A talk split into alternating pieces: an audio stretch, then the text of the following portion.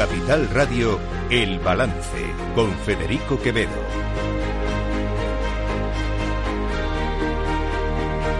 Señoras y señores, buenas noches, bienvenidos este jueves 19 de octubre de 2023, son las 8, una hora menos en las Islas Canarias. Escuchan la sintonía de Capital Radio, les invito como cada día que nos acompañen aquí a lo largo de este programa, aquí en el balance, les vamos a contar toda la actualidad de esta jornada. Una jornada en la que, a ver cómo lo digo, eh, empieza a ser francamente preocupante, decepcionante, el nivel, el grado de crispación, de polarización política, de hiperbolización de la política que estamos viviendo en este país. Miren, escuchen esto que ha pasado hoy en la Asamblea de Madrid. Porque empiezo a pensar que usted no está a favor de la causa palestina, sino que es profundamente antisemita. Mientras usted iba de gala en gala, de cóctel en cóctel, al resto del mundo se nos helaba la sangre por eh, un genocidio programado y anunciado en streaming para el que usted no ha tenido ni siquiera una palabra de rechazo o de condena. Le animo a salir del retiro e irse un rato a la franja de Gaza. Váyase con su compañera Antonelli un mes. ¿Qué es más? No le voy a decir un mes porque no voy a ser tan cruel. Váyase 15 días y vea cómo es la vida real en manos de Hamas. Ustedes están en el bando de la desvergüenza y del genocidio. Si hay un partido de la guerra, son ustedes. Miren, a mí me da vergüenza, de verdad. Me resulta triste. Me parece patético esto es la Asamblea de Madrid, lo que hemos escuchado. Llamándose antisemitas, partido de la guerra, genocidas. Eh, ¿De verdad? Primero, empecemos por lo más importante, que estamos en Madrid. Que lo que yo, como ciudadano de esta comunidad autónoma, espero es que eh, en la asamblea de mi comunidad se hable de las cuestiones que nos afectan a los madrileños que para eso hemos elegido a un gobierno, para que nos gobierne a los madrileños, no para que se dedican a hablar de lo que ocurre o deja de ocurrir en la franja de Gaza. Pero luego este nivel de crispación, este nivel de insulto, este elevar el tono hasta estos extremos, ¿pero dónde se ha visto? ¿Pero por qué? ¿Pero por qué tenemos que ideologizar todos los debates hasta este punto? Me resulta de verdad francamente decepcionante que mis dirigentes políticos de uno y otro lado se dediquen a esto. No lo entiendo. Y además no lo acepto, no me gusta. Yo no quiero esto para mi ciudad, no quiero esto para mi comunidad autónoma, no quiero esto para mi país. Ni más Madrid es un partido antisemita, ni el Partido Popular es un partido de la guerra. Cosas Podemos. Lo de Podemos ya es otra cuestión, que es como lo de Vox, más o menos, hoy, que básicamente iba a, registrado, de hecho, en el Congreso de los Diputados una propuesta para impedir la entrada de musulmanes en nuestro país. y, y, obviamente, eh, Podemos estar en, el otro extremo, ¿no? Eh, le, ha faltado registrar una ley para impedir la entrada de judíos. Es decir, eh, están, digamos, en, cada uno en su racismo. Uno el racismo contra los musulmanes, el otro el racismo contra los judíos. Pero olvidémonos de Podemos y de Vox, que están cada uno en su guerra particular. Vamos a los partidos que se supone que están ahí, que van a estar ahí para dirigir y para gobernar al país y para hablar de las cosas propias del país. Tenemos un gobierno que ya se ocupa de la diplomacia, ya se ocupa de, las cuestiones del exterior, pero no la Asamblea de Madrid. La Asamblea de Madrid de lo que tiene que hablar es de lo que ocurre en Madrid, no de lo que ocurre en Jerusalén, ni en Gaza, ni en Cisjordania, salvo que sea, salvo que sea para articular algún tipo de ayuda humanitaria, que eso sí, en eso ojalá pudiéramos estar todos de acuerdo.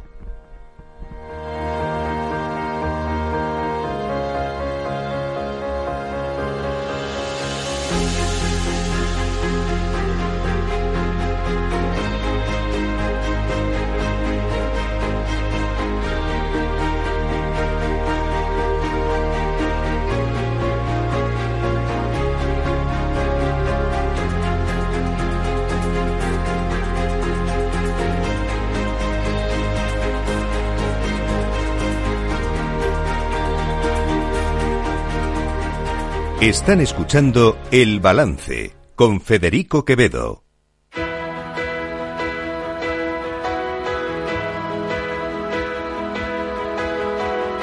Las noticias de El Balance con Federico Quevedo, Aida Esquirej y Lorena Ruiz. Aida Esquire, buenas noches. Lorena Ruiz, buenas noches. La economía estadounidense resiste y la Fed no descarta nuevas subidas de tipos. El presidente de la Reserva Federal, Jerome Powell, no descarta nuevas subidas de tipos de interés por la fortaleza de la economía estadounidense y la robustez del mercado laboral. Además, reconoce los recientes signos de enfriamiento de la inflación, pero cree que todavía no es suficiente para determinar una sostenibilidad en el tiempo y llegar al 2%. Para lograr el objetivo, Powell sugiere que es posible que sea necesario desacelerar el mercado laboral y el crecimiento económico. Eso sí, no se compromete con el futuro de la política monetaria. Todo dependerá de los datos recientes, la evolución de las perspectivas y el equilibrio de riesgos. Estamos atentos a los datos recientes que muestran la resiliencia del crecimiento económico y la demanda de mano de obra pruebas adicionales de un crecimiento persistente superior a la tendencia o de que la rigidez del mercado laboral ya no se está aliviando, podrían poner en riesgo los avances en materia de inflación y podrían justificar un mayor endurecimiento de la política. Los comentarios se producen el mismo día en que las solicitudes iniciales de desempleo alcanzaron su nivel semanal más bajo desde principios de 2023, lo que indica que el mercado laboral todavía está ajustado y podría ejercer una presión alcista sobre la inflación. Nos vamos a la frontera francesa porque allí los camiones españoles, Lorena Ruiz, han sufrido ataques. Sí, decenas de viticultores franceses se han organizado en la frontera con España para frenar las importaciones de vino españolas. Concretamente, han parado a los camiones en el paso fronterizo y han vaciado algunos vehículos, destrozando la mercancía ante la pasividad de la policía francesa. Ante esta situación, los transportistas han pedido a las autoridades que actúen para que no se produzcan estos ataques y para que se lleven a cabo las actuaciones necesarias y los viticultores que actúen, que no actúen con total impunidad. Y en plenas negociaciones eh, para la investidura, AIDA vuelve a salir el asunto de los impuestos a la banca y a las eléctricas.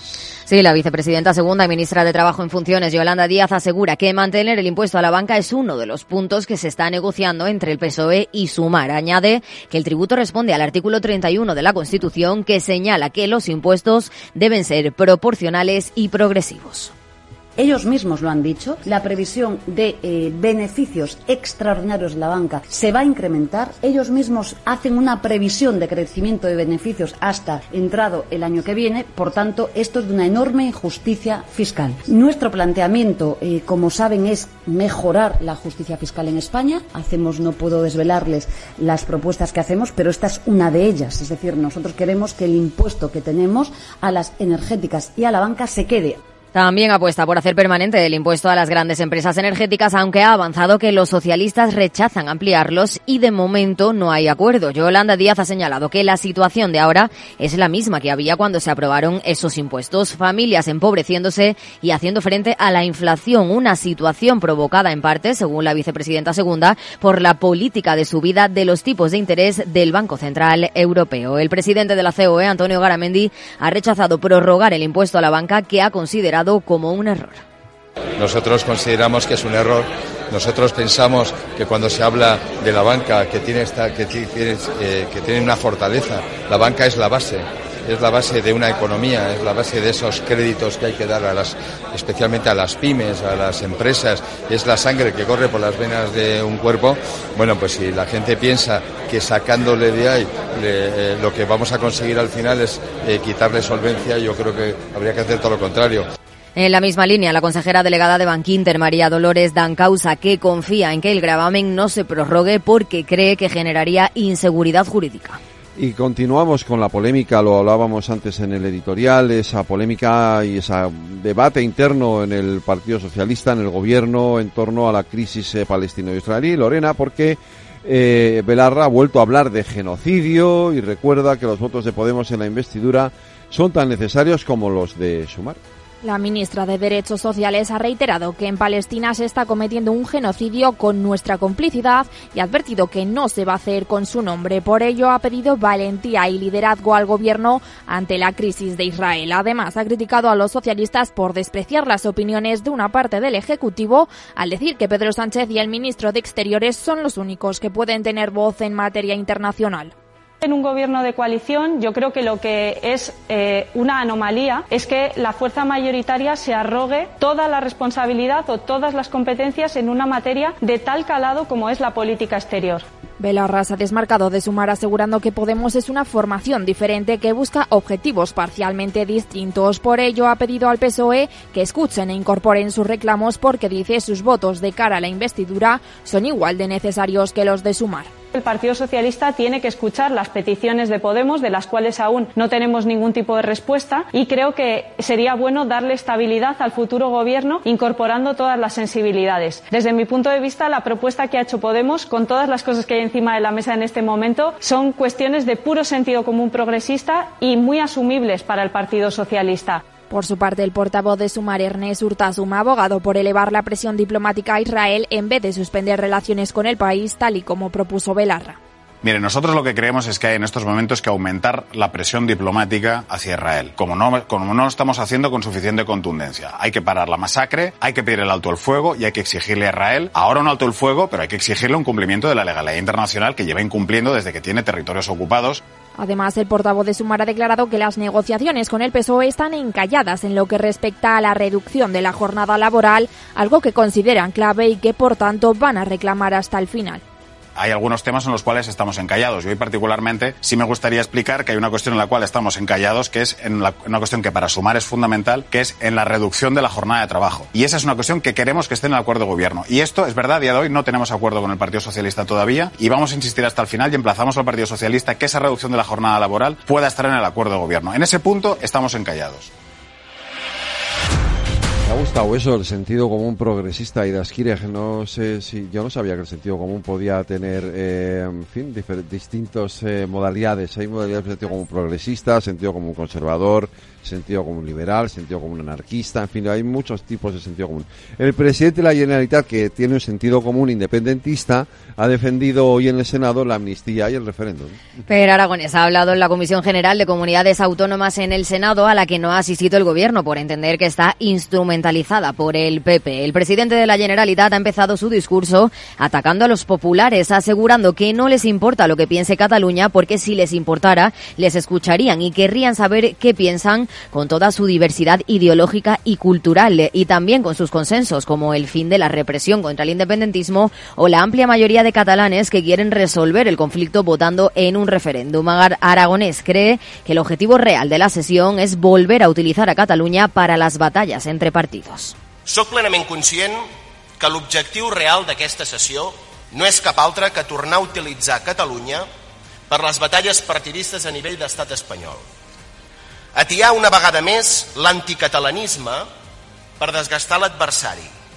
Governi qui governi, sempre s'utilitza Catalunya per esgarrapar quatre vots.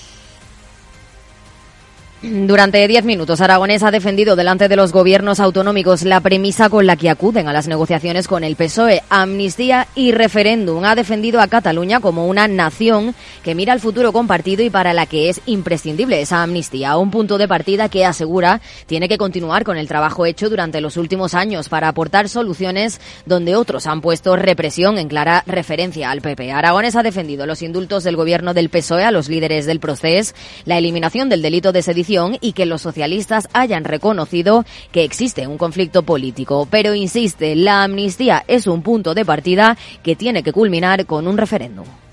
L'amnistia és un pas imprescindible, un punt de partida que ha de continuar la feina feta en els darrers anys per portar solucions allà on d'altres hi han posat repressió, bloqueig i manca de diàleg. L'amnistia no és un punt i final, ha de ser el punt de partida.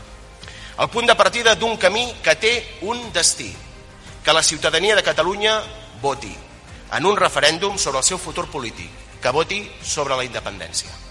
El presidente de la Generalitat además ha hecho hincapié en que los acuerdos que salgan de la negociación deberán ser votados por la ciudadanía de Cataluña, como acordó en su momento la Generalitat con el gobierno de Pedro Sánchez. Aragonés se ha marchado del salón de sesiones al acabar su discurso, tal y como había anunciado por asuntos de agenda. Y en ausencia de Aragonés les ha tocado el turno a los varones del PP, porque los del PSOE no han estado allí, Lorena. Los presidentes autonómicos del Partido Popular han expresado su rechazo rotundo a la amnistía y a un posible referéndum de autodeterminación. Consideran que esto significaría pedir perdón a los delincuentes. Además, varios varones han anunciado que actuarán legalmente para impedir agravios y discriminaciones a sus comunidades si se conceden ventajas en la financiación de Cataluña. El problema es que los que se creen dueños de Cataluña no escuchan a nadie. La amnistía, se le ponga el nombre que se le ponga, no sería perdonarlo sería pedirles perdón. Pedro Sánchez pretende hacer un mercadillo con el Estado de Derecho, la separación de poderes. Han criticado también las sonoras ausencias del gobierno y de los varones socialistas, calificándolas de irresponsabilidades. Aseguran que en el PSOE hablan con condenados por la justicia, pero no prestan atención a los representantes de las demás comunidades autónomas. Una de las voces más críticas ha sido la de la presidenta de la Comunidad de Madrid, Isabel Díaz Ayuso.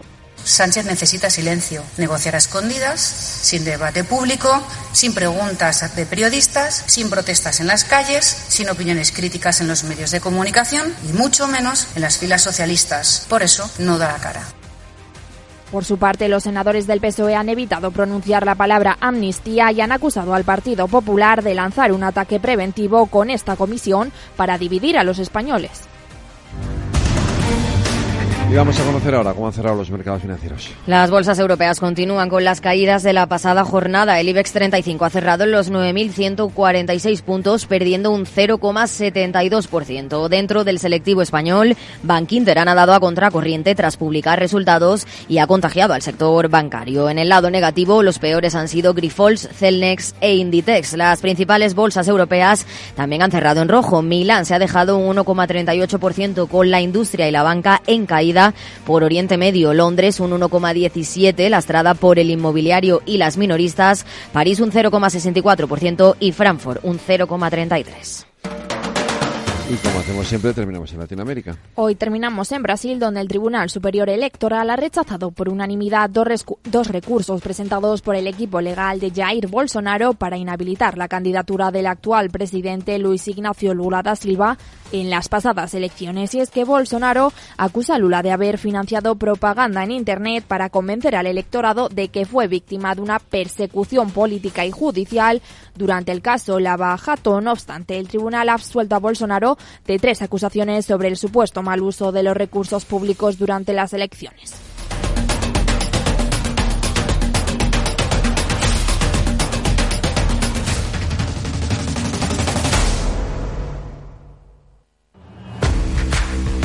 Oye, pensando cómo ahorrar en momentos como este con los precios por las nubes y todavía no conoces XTB, una nueva forma de invertir pensada para todos. Desde solo 5 euros y cero comisiones hasta 100.000 euros al mes para invertir en acciones y ETFs. Con XTB tu dinero está depositado en bancos españoles y tu broker es uno de los más respetados del mundo, regulado por la CNMV y los principales organismos internacionales. Y con oficina propia en Madrid desde el año 2008. Entra en xtb.com. Recuerda, xtb.com. A partir de 100.000 euros al mes, la comisión es del 0,2%, mínimo 10 euros. Invertir implica riesgos.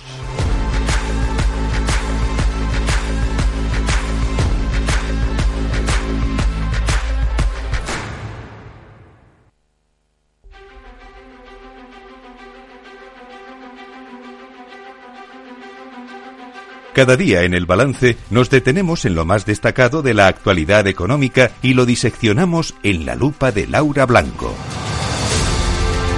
Laura Blanco, buenas noches. Buenas noches, Federico, ¿qué tal? Muy bien, hoy tenemos nombres propios de empresas, pero nombres propios al fin y al cabo, ¿no?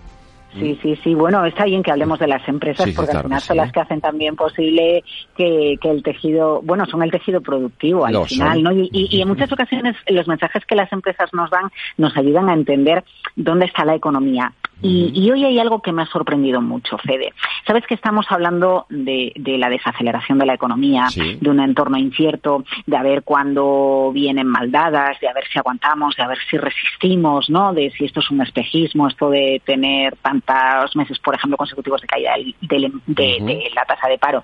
Bueno, pues hoy Van Quinter ha dibujado un escenario que a mí me ha llamado mucho la atención. Hoy he, estado con María Dolores Dancausa, la consejera delegada, cuando explicaba los resultados, y ella decía que, que, les, que les va bien. Al final un banco es un, un, un reflejo, un espejo de, de, lo que sucede en la economía. Bueno, a ellos en concreto les va muy bien, ¿eh? porque tienen resultados récord. Beneficio brutal, margen de intereses brutal, rentabilidad que, que se desplomó en la época de la crisis financiera brutal, por encima del 17%. Pero el mensaje que da Dan Causa sobre el estado de las empresas, y el estado de las familias no es un estado para nada de alarma, todo lo contrario, es un mensaje de expansión, de que no están registrando moras, de que no notan preocupaciones, de que no ha habido excesivas renegociaciones de hipotecas, que la actividad, bueno, pues se ralentiza un poco, pero que para nada ve nubarrones en el horizonte. Y el, otro aspecto que llama la atención de este dibujo que hace Bankinter y Dan Causa es, se ve, en un año marcado por elecciones, primero autonómicas, después generales, con toda la que tenemos montada, la economía sigue su curso. Esto de que el empresario deja de tomar decisiones o las aplaza porque hay un entorno incierto político, si echamos mm, un vistazo a los resultados del primer banco de IBEX que publica cuentas trimestrales, que ha sido Bank y a la próxima semana vendrán otros grandes, ¿eh? Santander, Caixa, etcétera, eh, la conclusión a la que podemos llegar es no es que la economía sigue su curso y una empresa se invierte sigue su curso y un particular si quiere eh, bueno pues mover su dinero a través de algún tipo de producto sigue su curso ¿eh? al final la política va por un lado y la economía real va por otro. Esto es una cosa que ah. venimos diciendo aquí muchas mm. veces ya sin duda alguna sí, sí, sí.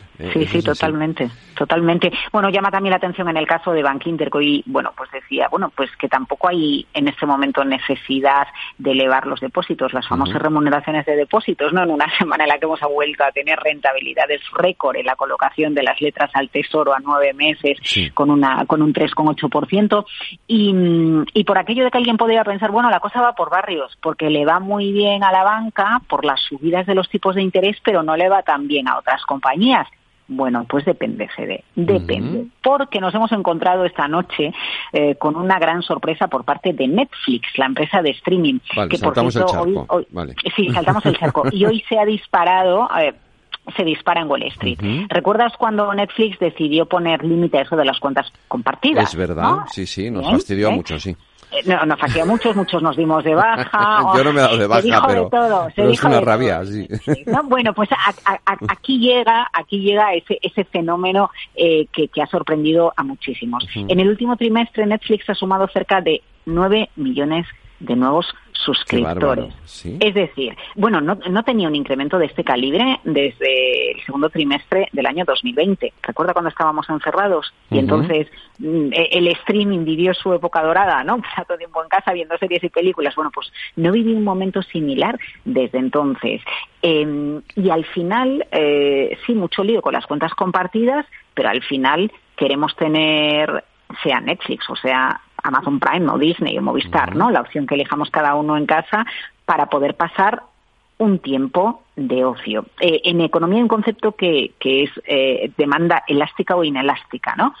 Y, la conclusión a la que podemos, eh, eh, la, elástica es que, bueno, pues tú si no puedes en un momento dado, pues dejas de consumir un producto, ¿no? No es esencial. La inelástica es, pase lo que pase, yo sigo consumiendo ese producto. Bueno, pues lo más curioso es que una empresa como Netflix, que podríamos considerar propia de la demanda elástica, lo dejo de lado, o sea, inflación y tengo otras prioridades en el gasto, es, no, no, es que seguimos consumiéndolo y es más, Netflix sube precios en Estados Unidos, en Reino Unido y en Francia, eh, porque los datos que tienen apuntan a que siguen las suscripciones y soportamos que nos suban los precios y mantenemos nuestra suscripción. Así que fíjate tú cómo erramos en las predicciones y los pronósticos económicos que, que, que, bueno, ya habían augurado el final de Netflix, ¿no? Ya se había acabado la época dorada del streaming mira tú, ¿dónde está la compañía que dije Red Hastings? Yo tengo otra lectura sobre eso y es que no, sé si es para una lupa, pero sí a lo mejor para debatirla un día con más calma, que es, yo creo que estamos en el ocaso de la televisión tradicional tradicional y eso es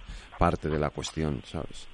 Ya, Eh, sí, puede ser. Las generaciones jóvenes no ven la televisión. No ven la ¿no? Eh, televisión. No ven la televisión. Se informan a través de, de las redes sociales, de TikTok. Bueno, Y es se verdad que entretienen en los tradicionales eh, sacan sus clips para TikTok de, de sus informativos de televisión. Y si quieres le podemos hacer otra lectura que esta mañana la comentaba con Luis Vicente, ¿no? Sí. Pues, pues, eh, en un entorno de inflación a lo mejor eh, pues acabas optando por pagar tres dólares más de la suscripción de Netflix. Le- Digo tres porque es el precio eh, que se incrementa en Estados Unidos. ¿eh?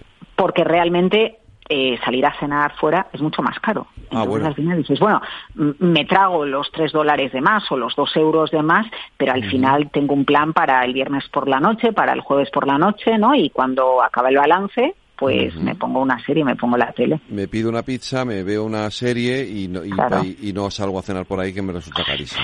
Yo el, el- el claro. comportamiento por eso la por eso la por eso la economía es una ciencia social, ¿no? Sí, No, es una duda. ciencia exacta porque realmente podemos hacer pronósticos, pero luego nuestra psicología, nuestros sesgos y nuestros comportamientos en muchas ocasiones son complicados de, de predecir. Y Te digo una cosa, Dime. ya me has dado la entrada para la tertulia política, esta, digo, económica de esta noche. Vamos Ah, a sí. empezar por ahí. Bueno, está, ¿cómo, cómo se envidio, eh? Porque, porque ya sabes que me coge muy tarde, que madrugo mucho, pero tengo muchas ganas de, de escucharos hoy con todos los temas económicos que tenemos esta semana. Pues eh, luego, enseguida, ya sabes, en un ratito estamos aquí a partir de las nueve. Además, hoy creo que tengo pleno, o sea, vienen los seis a la tertulia. Madre O sea mía, que- madre que mía, bueno, os escuchamos enseguida. Va a estar intensita, sí, sí, va a estar divertida y, y nos lo pasaremos muy bien como siempre. Y, y ya sabes que tú te esperamos cuando quieras. Mm. Sí, sí, sí. Yo cuando cuando siga Tesla bajando los precios de sus coches, ¿eh? Sí, sí, que es lo que está otra, ¿no? pasando, es lo que está pasando, mm, mm, claro, porque si no, no no se queda en el mercado, ¿no? O los baja, ha bajado sus márgenes una barbaridad. Los tenía hace poco más de un año en un 30% el margen y ahora la tiene en la zona del 17%. Bueno, pues cuando bajen un poquito más de precios, Ujú. que ha dicho Elon Musk que, que, que, que sí o sí el precio de los coches tiene que bajar para ser competitivo y para que todo el mundo se los pueda comprar, me cojo un Tesla y voy a veros. Perfecto, pues aquí te esperamos. Buenas noches, Federico. Buenas noches, Laura.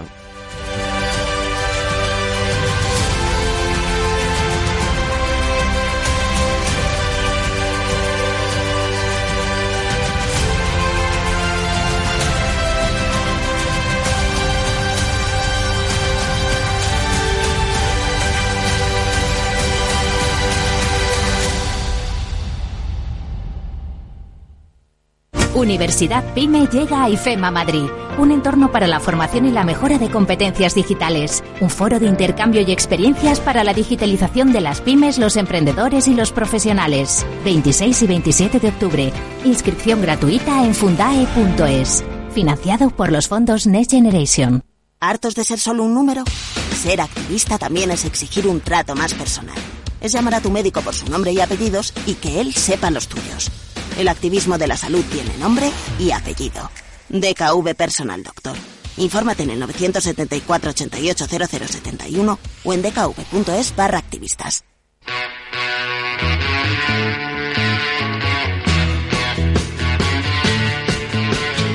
El balance de los deportes con Paco Lloret. Paco Lloret, buenas noches. Buenas noches, Federico. A Hemos que no sabes, sintonía, ¿eh? a que no sabes por qué te traigo a los Rolling. Mm, Pues sorpréndeme. Porque el Barça va a utilizar el logo de los Rolling Stones para el próximo clásico en su camiseta. Fíjate. ¿Eh? ¿A que te he sorprendido con esto?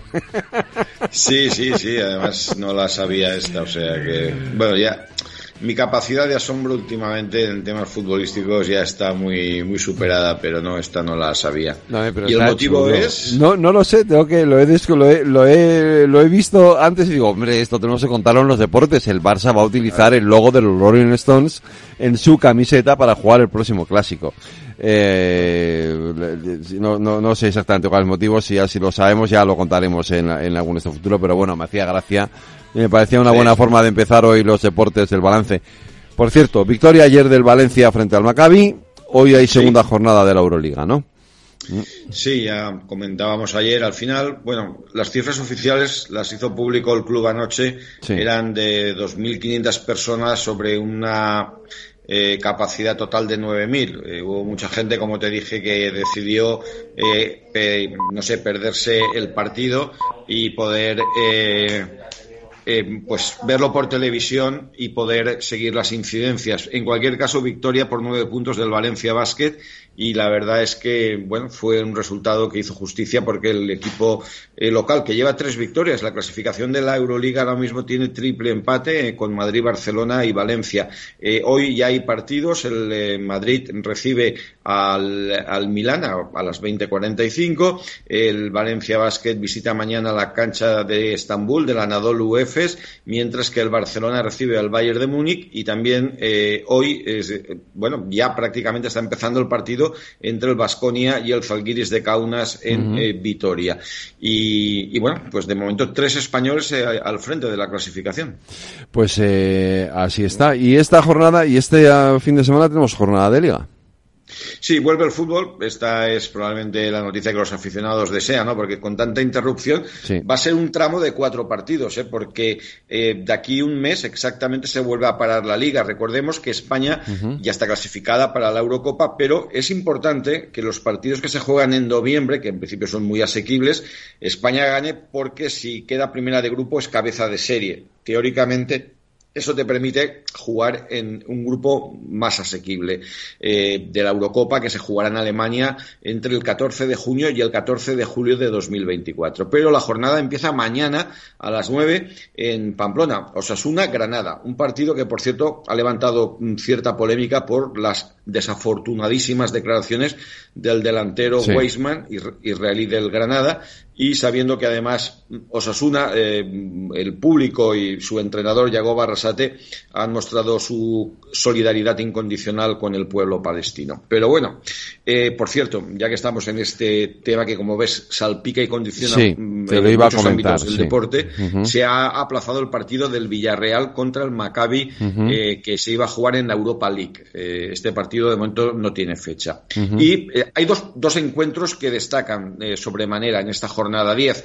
Eh, uno, pues yo le, es un clásico también del fútbol español, Barcelona Athletic Club de Bilbao, el domingo a las 9 en Montjuic. Recordemos que el Barça no tiene el campo todavía, su estadio preparado.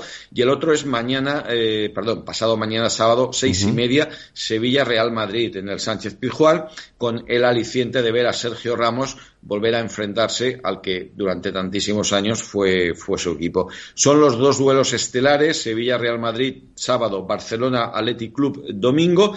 La jornada se cierra el lunes en Mestalla con el Valencia-Cádiz y otros partidos a destacar, Real Sociedad Mallorca, mañana el sábado a mediodía, Getafe Betis, eh, primera hora de la tarde, cuatro y cuarto, y cierra el sábado con un Celta Atlético de Madrid, que este partido creo que tiene, mm, tiene buena pinta. Y ya para domingo a mediodía, Las Palmas Rayo, eh, Girona Almería y Villarreal Alavés. Esta es la décima jornada de esta temporada. Pues eh, sí te cuento que la UEFA, que es la otra noticia triste de todo esto, la UEFA ha suspendido todos los partidos que se fueran a jugar en Israel, obviamente debido a a este al conflicto y eh, te cuento ya por qué va por qué, el porqué de la camiseta con los símbolos los rolling porque me lo ha enviado un oyente es ah. que es que el Bar, eh, te recuerdo que el Barça te, lleva el patrocinio de Spotify es verdad. Claro. Fíjate, el que lo podía llevar es el Atlético de Madrid, porque si no recuerdo mal, allá por el 82, Federico, en el Vicente Calderón hubo un concierto legendario de los Rolling eh, Stones en España, ¿te acuerdas? Efectivamente, cierto, cierto, cierto. Efectivamente, así es. Pues esto, eh, pues esto es todo. Pues eh, Paco, el lunes más deportes aquí en el balance. Muy bien, gracias. Un, abrazo, cuídate. buen fin de semana hasta para todos. lunes.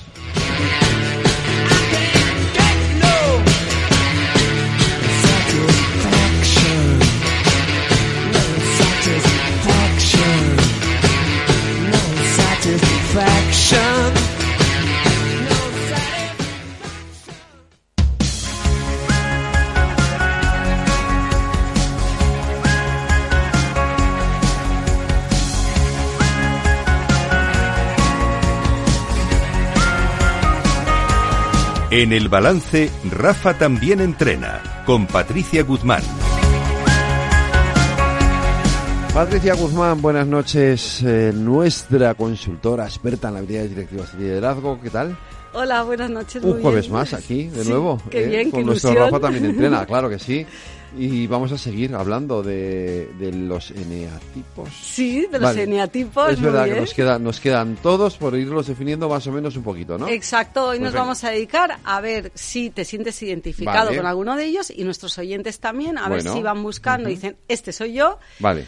y también a ver si identifican a sus eh, colaboradores, en caso que tengan equipo, o a sus jefes o a sus jefas, porque lo que vamos a tratar de hacer no solo es definirlos, sino que además dar trucos para poder trabajar mejor con ellos o y para si es nuestro caso si nos sentimos identificados nosotros con ese Vale. rasgo de personalidad Ujú. cómo nosotros potenciar Vale. en el ámbito En laboral el programa anterior lo planteamos en la manera de sobre si nos preguntábamos si el eneagrama era una era la caña o era una patraña. Sí. Y hoy lo que vamos a hacer es eh, hablar del eneagrama como un mapa del tesoro. Sí, Vale. el- eh, me ha gustado llamarle el mapa del tesoro porque porque vamos a dar un mapa eh, para conocernos mejor y conocer mejor a las personas que nos rodean, en este caso en el ámbito laboral, y el tesoro es conocernos y mejorar nuestras relaciones interpersonales y con nosotros mismos. Creo que es un tesoro que merece la pena buscar. Pues claro que sí, vamos con ello entonces. Perfecto.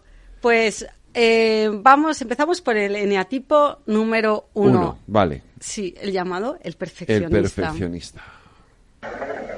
Tienes que quererte más. Y pasar de este payaso que encima te chulea. Vale, no era ese. no, este es el, No, este es el 2. Que pone eneatipo 1. Es que Vale, es que... Eh, eh, son bueno. muchos. Vale, son muchos. Vale, eh, Sí, cuéntanoslo vamos al perfeccionista. Vale. Eh, vamos a poner un ejemplo, a ver si nos identificamos o identificamos a alguien de nuestro ámbito profesional. Vale. Es aquella persona que nos puede salvar una reunión importante porque detecta el error en un, infor- en un informe del que todos se nos había pasado desapercibido. Es tan perfeccionista que se va a dar cuenta y nos va a salvar eh, porque va a ser quien lo detecte. Y va a ofrecer además una solución precisa y detallada. Este Vale. sí, este tipo de personas pues suelen ser muy exigentes consigo mismos y lo son también con los demás. No hay grises y las cosas son blancas o negras. A veces quiere impresionar y parecer perfecto a los ojos de los demás. Lo ¿Y qué es lo mejor que tiene? Exacto, que son fiables, eficientes, productivos, metódicos, disciplinados y sinceros. Vale, y para los que trabajamos con ellos o los que trabajan con ellos. Exacto, pues ¿Cómo tienen que hacer? ¿Cómo Lo tienen- mejor para trabajar con este tipo de personas perfeccionistas es asumir tu responsabilidad para que no acaben cargando con todo el trabajo, porque tienen tendencia a cargar con el trabajo al ser tan perfeccionistas. Vale. Eh, sé justo y considerado como lo suelen ser ellos. Si te has equivocado, discúlpate, ¿vale? Porque le ayudará a pasar página. Si no les cuesta, se quedan a veces ahí un poquito enganchados en eso. Y cuando están preocupados, deja que se desahoguen primero. Y luego ya les ayudas a quitarle importancia. Pero primero que se desahoguen. Vale. Luego trata de establecer plazos estrictos para asegurarte de que no caen en el ciclo de aún no es perfecto. Al ser tan perfeccionistas, muchas veces no terminan las tareas asignadas. Por eso, si es tu caso que trabajes con alguien de este rasgo de personalidad o de este tipo de personalidad, eh, trata de establecerle plazos. Y con Vale. demasiado orden, algunos se aburren porque hay poco que organizar, les encanta organizar. Así que recuerda, lo es mejor lo hecho que perfecto. Vale, yo no soy de estos. No. Me tengo claro, yo soy un desastre, o sea que, que, que pero esto del perfeccionista no va, no, no, no va conmigo. Pero te ¿Cómo nos suena a lo mejor, Sí, me suena. sí. ¿verdad? Yo es que tengo bastantes clientes que son eh, muy perfeccionistas y como trabajo con ellos y como sugiero, si te has sentido identificado o has identificado a alguien de tu equipo, cómo ayudarle, como yo suelo ayudarles es enseñándoles a delegar.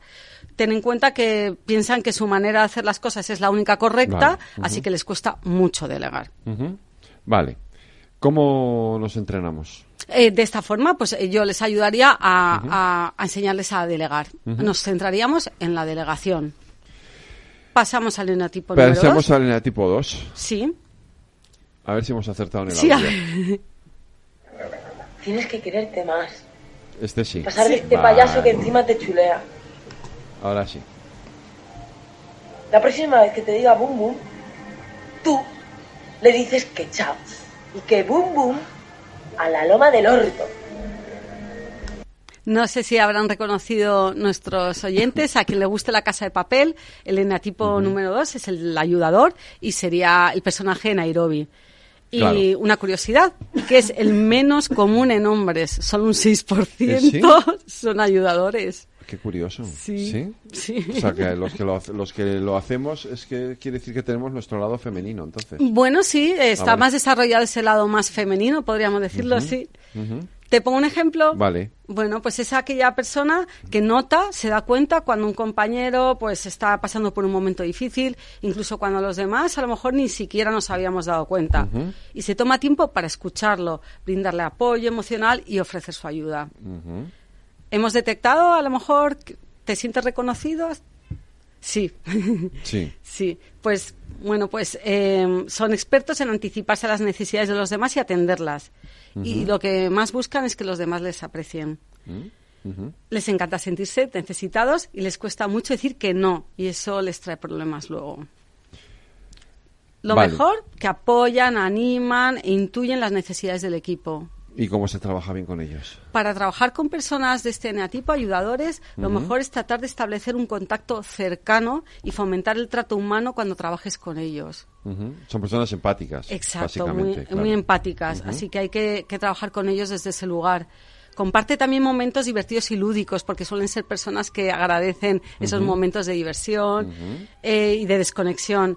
Si les tienes que hacer alguna crítica u observación, trata de ser muy amable, hazlo contacto. Y recuerda que, cuando, cuando se trata de trabajar con entregas urgentes o plazos cortos, entonces evita que trabaje en grupo, porque es que le gusta mucho trabajar en grupo y a veces se dispersa. Si necesitamos estar enfocados y tienes a alguien así en el equipo, cuando necesites entregar algo con un plazo muy concreto, trata de evitar que trabaje en grupo porque, porque es muy social.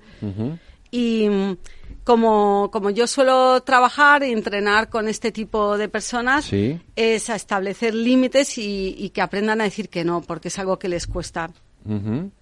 O sea, somos un poco buenazos. Sí, bastante buenazos. Y os cuesta a veces establecer esos límites. Entonces, la mejor forma de entrenar es la asertividad. Bueno, y para trabajar con ellos. Sí, pues el, eso, la básicamente. Establecer límites y decir que no. Vale. Vamos con el tercero. Sí, el triunfador. Hace un año, por estas fechas, aunque no lo supierais, la supervivencia de esta empresa peligraba. Y viéndoos aquí, que lo habéis dado todo para sacarnos a flote, quiero deciros esto. Preparaos para dar un gran paso adelante. Preparaos para abordar tierras inglesas y flotar en champán. Quedan seis fines de semana para la presentación. Y los pasaremos todos aquí. Celebraremos aquí la Navidad y el Año Nuevo, juntos, y al final, cuando representemos a Jaguar, habrá valido la pena. Toda agencia de Madison Avenue se define en el momento en que consigue un coche. Cuando lancemos el Jaguar, el mundo sabrá que hemos llegado. Bueno, eh, no me identifico nada. este no. Pero identificas a lo mejor a alguien con quien hayas trabajado. Sí, sí, hombre, seguro. Yo creo que a lo largo de nuestra vida laboral, los que llevamos un, cierto tiempo, más o menos nos iremos, nos habremos encontrado, si no con todos, con un porcentaje muy alto de estos eneatipos. Sí, sí, yo me he encontrado con este tipo de gente.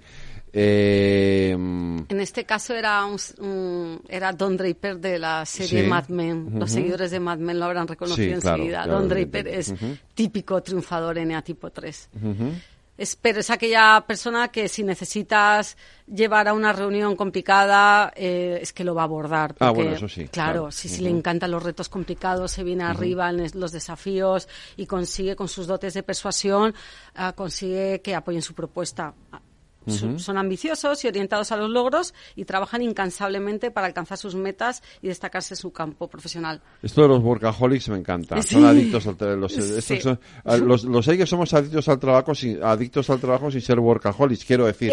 Que no nos queda otra. Ah, vale. No, no porque es que al final te levantas por la mañana y empiezas a trabajar y no paras hasta las 11 de la noche y dices, bueno, qué horror, pero vale, bien. Buen matiz. No, pero al tipo 3, al triunfador, es que le gusta, es donde, donde, donde brilla y donde se siente además eh, mm, vale, que a ver, destaca. no sabe estar, o sea, no sabe... eh, ¿Le est- cuesta? estar fuera del trabajo. O sea, necesita Porque que el es- trabajo invada toda su vida, ¿no? Sí, porque ahí es donde Vale, brillan, ahí es donde les da, tienen el ámbito donde, donde destacan y donde les da seguridad. Porque no es lo mismo que te guste tu trabajo que ser adicto al trabajo. Exacto, es Vale. súper buen matiz, efectivamente. A mí me gusta mi trabajo, me encanta mi trabajo, pero también necesito descansar y desconectar y tener un... Como, Y no no, es- como tú, como todos. Sí, y no es tu fuente a lo mejor principal de satisfacción personal, que en el caso de Elena tipo 3 sí que lo es. Claro. Pero bueno, a la, a la vez también son trabajadores, productivos, bueno, claro. luchadores y tienen muy buenas habilidades sociales. ¿eh? Y son respetables, muy responsables y respetados en su entorno profesional. Suelen ser personas muy respetadas en su entorno profesional. También tienen estupendo que se recuperan rápidamente los contratiempos y se entregan de lleno a los proyectos. Tener a alguien así en el equipo Que sí, también que viene sí, muy claro, bien. son, son Mm. fundamentales, ¿no? Y claro, lo que pasa es que luego trabajar con ellos es- no es fácil. Porque te llevan a un ritmo y, claro, Sí. suele ser mucho más exigentes, ¿no? Entiendo. Sí, voy a dar unos consejitos también Vale. para ver cómo trabajar con este tipo de, de personas, a ver si los que, las personas que nos están escuchando también se han sentido identificadas. Lo mejor es que es- les encanta sentirse respetados y admirados. Eso es lo que más les puede gustar. Eh, déjales tranquilos mientras hacen su trabajo. Ujú. Dales tu opinión sincera, pero no excesivamente crítica. Vale. Aquí, cuidadito. Y una cosa que, que para mí es muy importante es que no les cargues de emociones negativas ni les pongas muchas pegas. Las pegas les gustan bastante poquito. Transmíteles que te sientes orgulloso de tu- su trabajo, sus logros y ayúdales a resistir el impulso de precipitarse en las tareas y asumir nuevas tareas antes de terminar los proyectos actuales si tienes a alguien así en tu equipo y tú eres su responsable. Porque a veces con- se precipitan un poco con este afán un poco de destacar. Y transmíteles que asumir demasiado pues solo conduce al estrés, el mal rendimiento y al eventual agotamiento. Vale.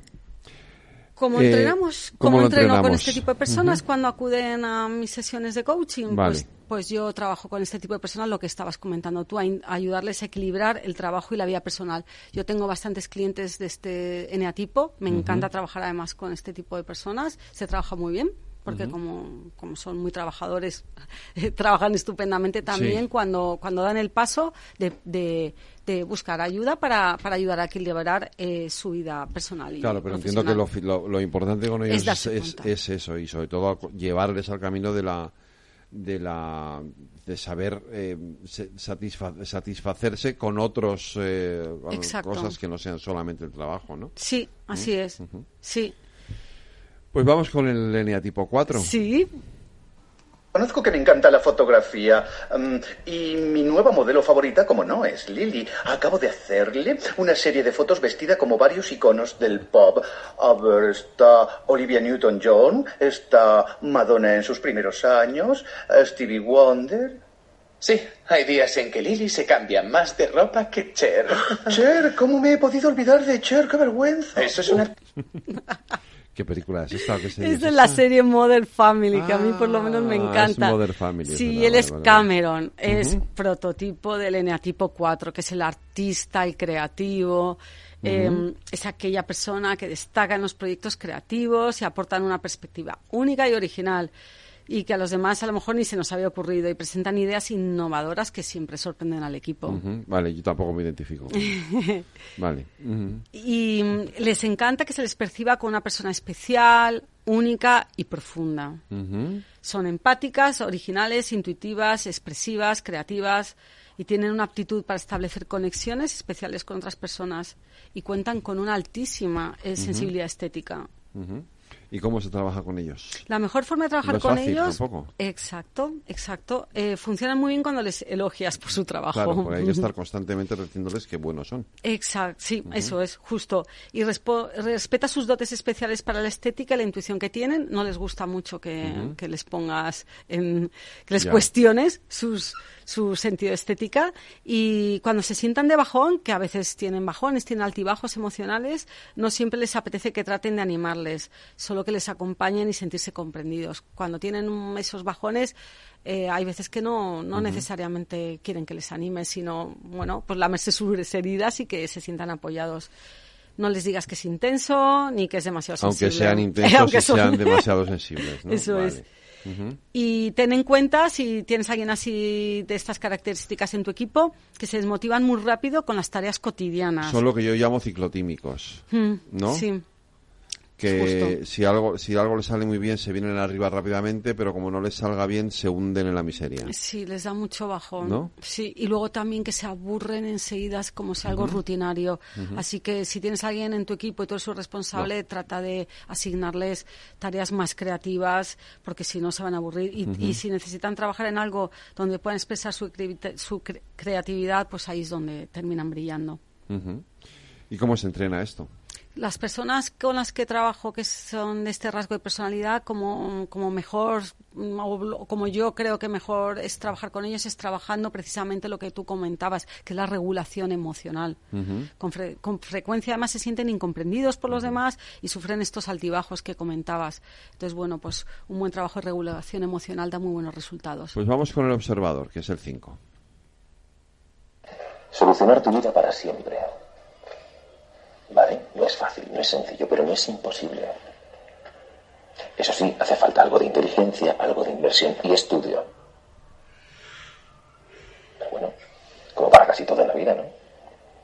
Y si piensas que alguien como el Chapo Guzmán ha escapado dos veces de un penal de máxima seguridad, es fácil deducir que con algo de inteligencia, algo de inversión y estudio,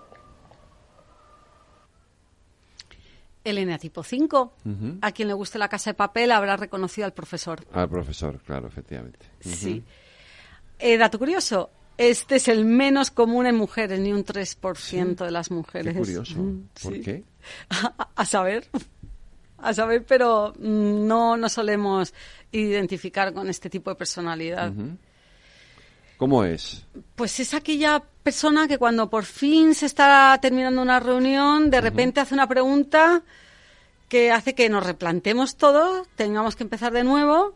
Eh, yo por lo menos pienso, ay Dios mío, si ya estábamos terminando. Ah. Pero sin embargo, esa, ese cuestionamiento, esa pregunta que ha hecho, hace que luego salga eh, pues una solución mucho más efectiva e ingeniosa y que cuando sales exhausto ya de esa reunión te vas pensando en, bueno, eh, podía habérsele ocurrido antes, pero qué brillante es. sí pero ya podía haberlo dicho Haberlo al dicho principio antes ¿no? al principio, pero hay que reconocerle que qué brillante y que ha dicho algo que a los demás se nos había pasado desapercibido. No sé si a quien nos está escuchando se siente identificado o le suena a alguien así haber trabajado Sí, con ellos. sí. Sí. Eh, son insaciables Sí, son insaciables buscadores de conocimiento, de datos, expertos en su campo, eh, analíticos, eh, les encanta mm, investigar y profundizar en los temas. son reservados Sí, bastante, suelen ser reservados. Por, por eso mismo a veces tardan en, en dar su opinión en estas reuniones que estábamos poniendo como ejemplo. Les cuesta, porque son más introvertidos, están más en su mundo interior, que por cierto es muy, muy rico y muy, y muy profundo, entonces les cuesta salir a ese mundo exterior que a veces les parece un poco incluso superficial. Prefieren trabajar de manera independiente y evitan el contacto social excesivo. Prefieren pasar desapercibidos, además. Son sensibles también igual que los que los creativos Sí, qué buena, qué bien, buena memoria tienes. Vale. sí, es sensible y para resguardarse a veces levanta un muro de arrogancia intelectual. Son Vale. aquellas personas que a veces nos parecen un poco. Eh, vale ¿qué, son, ¿qué es lo mejor que tienen? ¿cuál es su Que son observadores, autosuficientes, perseverantes, hacen lo que consideran correcto y no se dejan incluir, influir por la presión social. Eso es un dato muy interesante si tienes a alguien así en tu equipo. Y no les importan las posesiones materiales. Y algo que también me encanta es que mantienen la calma durante la crisis.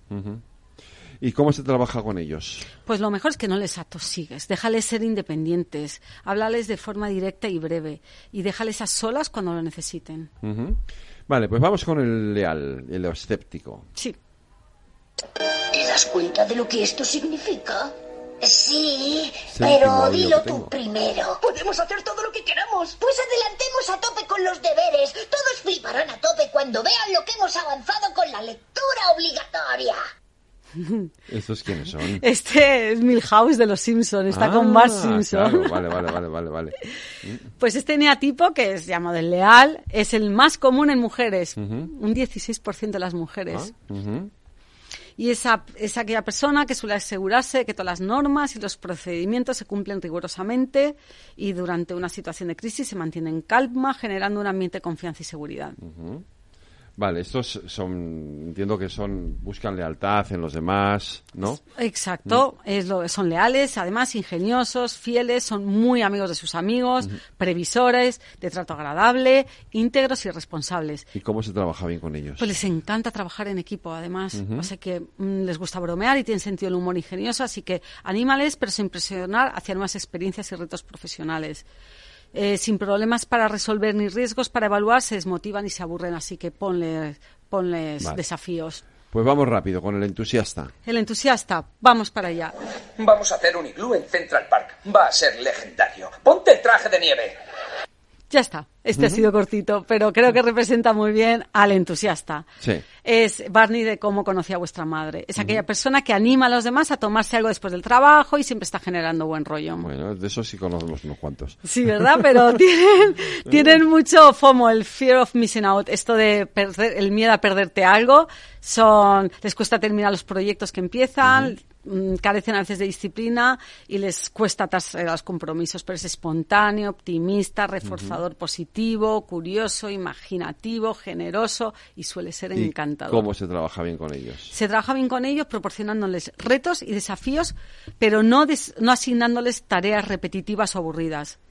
Dale tiempo para que haga las cosas que le gustan, evita que se sienta atrapado porque les gusta, les cuesta muchísimo comprometerse. Que se sientan libres es fundamental. Vamos con el último, el jefe. El jefe.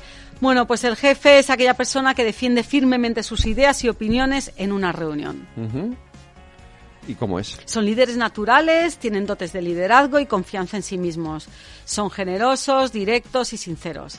Y si quieres trabajar bien con ellos, no te andes por las ramas ni les hagas perder el tiempo. Y eh, cómo trabajar yo con el entrenamiento que sugiero si te sientes identificado con ellos es desarrollar habilidades de escucha activa y considerar las perspectivas de los demás. Pues eh, nos ha quedado el pacificador y el mediador. Lo dejamos para la semana que viene, ¿Ah, sí? antes, el siguiente, antes de empezar el, el siguiente, tema? el siguiente tema. Y nos tenemos que ir. Patricia, adiós. Adiós.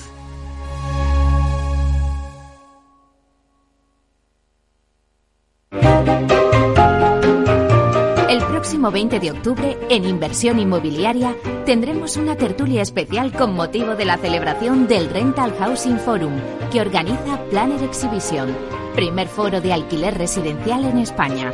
El próximo 20 de octubre, de 12 a 13 horas, en Inversión Inmobiliaria, con Meli Torres.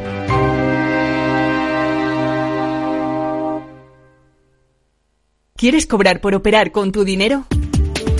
Con DarwinX es posible y funciona así. Operas un universo de más de 1.500 instrumentos financieros en condiciones competitivas, con nuestro broker o a través de Interactive Brokers. Y aquí viene lo bueno. Mientras operas, construyes tu track record para nuestra gestora que te paga por tu éxito. Llevamos más de 10 años impulsando el talento. Hemos atraído más de 95 millones de dólares de capital inversor y pagamos a nuestros mejores traders cientos de miles de euros al año en comisiones de éxito. Darwinex, donde no pagas de más y cuanto mejor operas, más cobras. ¿A qué esperas? Tu capital está en riesgo. El rendimiento pasado no es una indicación de resultados futuros. Datos actualizados en agosto de 2023. Este es un mensaje para todos los oyentes de radio y es solo para decir gracias. Gracias por dedicarnos tres horas cada día. Gracias por escucharnos en casa, en el coche, en el trabajo, en un móvil o donde sea, en directo o en podcast. Gracias por tu fidelidad, porque gracias a ti, la radio sigue siendo un gran medio, el más creíble, en el que más confías y el que mejor te informa y entretiene. El medio del día a día, de la actualidad al instante y que te acompaña siempre estés donde estés. Radio Value, la Asociación de Radios Comerciales, te da gracias a ti. Capital Radio, Madrid, 103.2 FM. Capital Radio. Desde el 16 de octubre, protégete doblemente de la gripe y el COVID. Si tienes más de 60 años, perteneces a algún grupo de riesgo, eres personal sanitario o sociosanitario, pide cita en tu centro de salud o punto de vacunación. En la web de la Comunidad de Madrid encontrarás más información del plan de vacunación frente a la gripe y el COVID. Comunidad de Madrid. Información, análisis, previsiones, recomendaciones, todo lo que necesitas saber para tomar tus decisiones de inversión en Mercado Abierto, de 4 a 7 de la tarde con Rocío Arbiza, Capital Radio.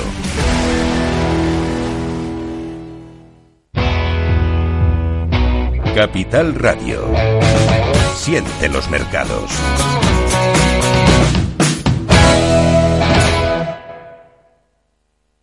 Capital Radio.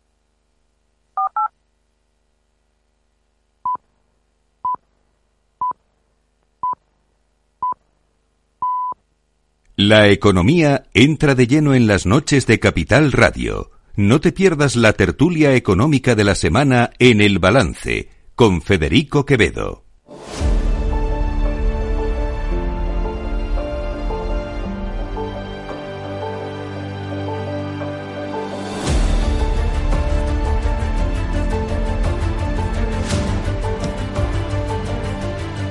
Pues las nueve de la noche, una hora menos en las Islas Canarias, en la sintonía de Capital Radio, llega nuestro tiempo de análisis de tertulia y de reflexión en lo que la que ya es la más esperada, las tertulias económicas de la radio española. Fernando Pinto, buenas noches. Buenas noches, Juan Federico. Carlos Lozano, buenas noches. Muy buenas. Judith Arnar, buenas noches. Alberto Oliver, buenas noches. Hola, buenas noches. Y José Luis Moreno, buenas noches. Muy buenas noches. Al final se nos ha caído Santiago Sánchez y vamos a hacer casi pleno, pero no lo hemos hecho. Eh, en fin, eh, tenemos mucho tema por delante y no sé por dónde queréis empezar, si por las consecuencias de lo más inmediato que es que es el conflicto eh, palestino-israelí, no en las consecuencias eh, humanas y eso, sino en las consecuencias económicas que evidentemente las tiene y Por que ahora mismo nos también, mantiene. ¿eh? Powell también ha estado Powell ahí hoy ha estado, también sí. está hablando, ha estado Biden eh, haciendo la visita. Hoy eh, las bolsas siguen te- teñiéndose de rojo, por lo menos en Europa, ahora no sé las, las de las americanas, pero me imagino que también eh, se siguen eh, te- se siguen tiñendo de rojo, con la- lo que la perspectiva no es buena y aunque es verdad que el petróleo, que lo- lo- esto sí que me ha sorprendido, ¿no? La gasolina ha seguido la gasolina, el diésel y la gasolina sí que han seguido, lleva tres semanas de bajada, pero es verdad que el petróleo sí que está ahí otra vez, eh, hoy ha vuelto a bajar, ¿no? Eh, sí, es lo único que me, que me resulta curioso, ¿no? Pero bueno, eh, eh, hay una mucha incertidumbre, Judith, eh, tú que estás más metida en los temas internacionales, hay mucha incertidumbre sobre, sobre esto y no sé qué repercusiones puede tener, ¿no? Hay mucha incertidumbre, efectivamente, como dices, Federico, pero yo creo que aquí lo fundamental para mm, prever qué es lo que puede pasar es lo siguiente. Conflicto local, consecuencias económicas locales. Conflicto global, consecuencias económicas globales. ¿Qué implicaría para mí una glo- globalización del conflicto? Pues para mí el conflicto se globalizaría si hay un enfrentamiento directo entre Israel e Irán. En la medida en que esto permanezca de manera relativamente local, pues efectivamente va a tener un impacto como está teniendo sobre el shekel, va a tener un impacto sobre Sí. la rentabilidad de la deuda pública de Israel. También de Egipto y Jordania, que de hecho son países que se han visto más, más afectados por el momento en cuanto a la rentabilidad de la, de la deuda pública.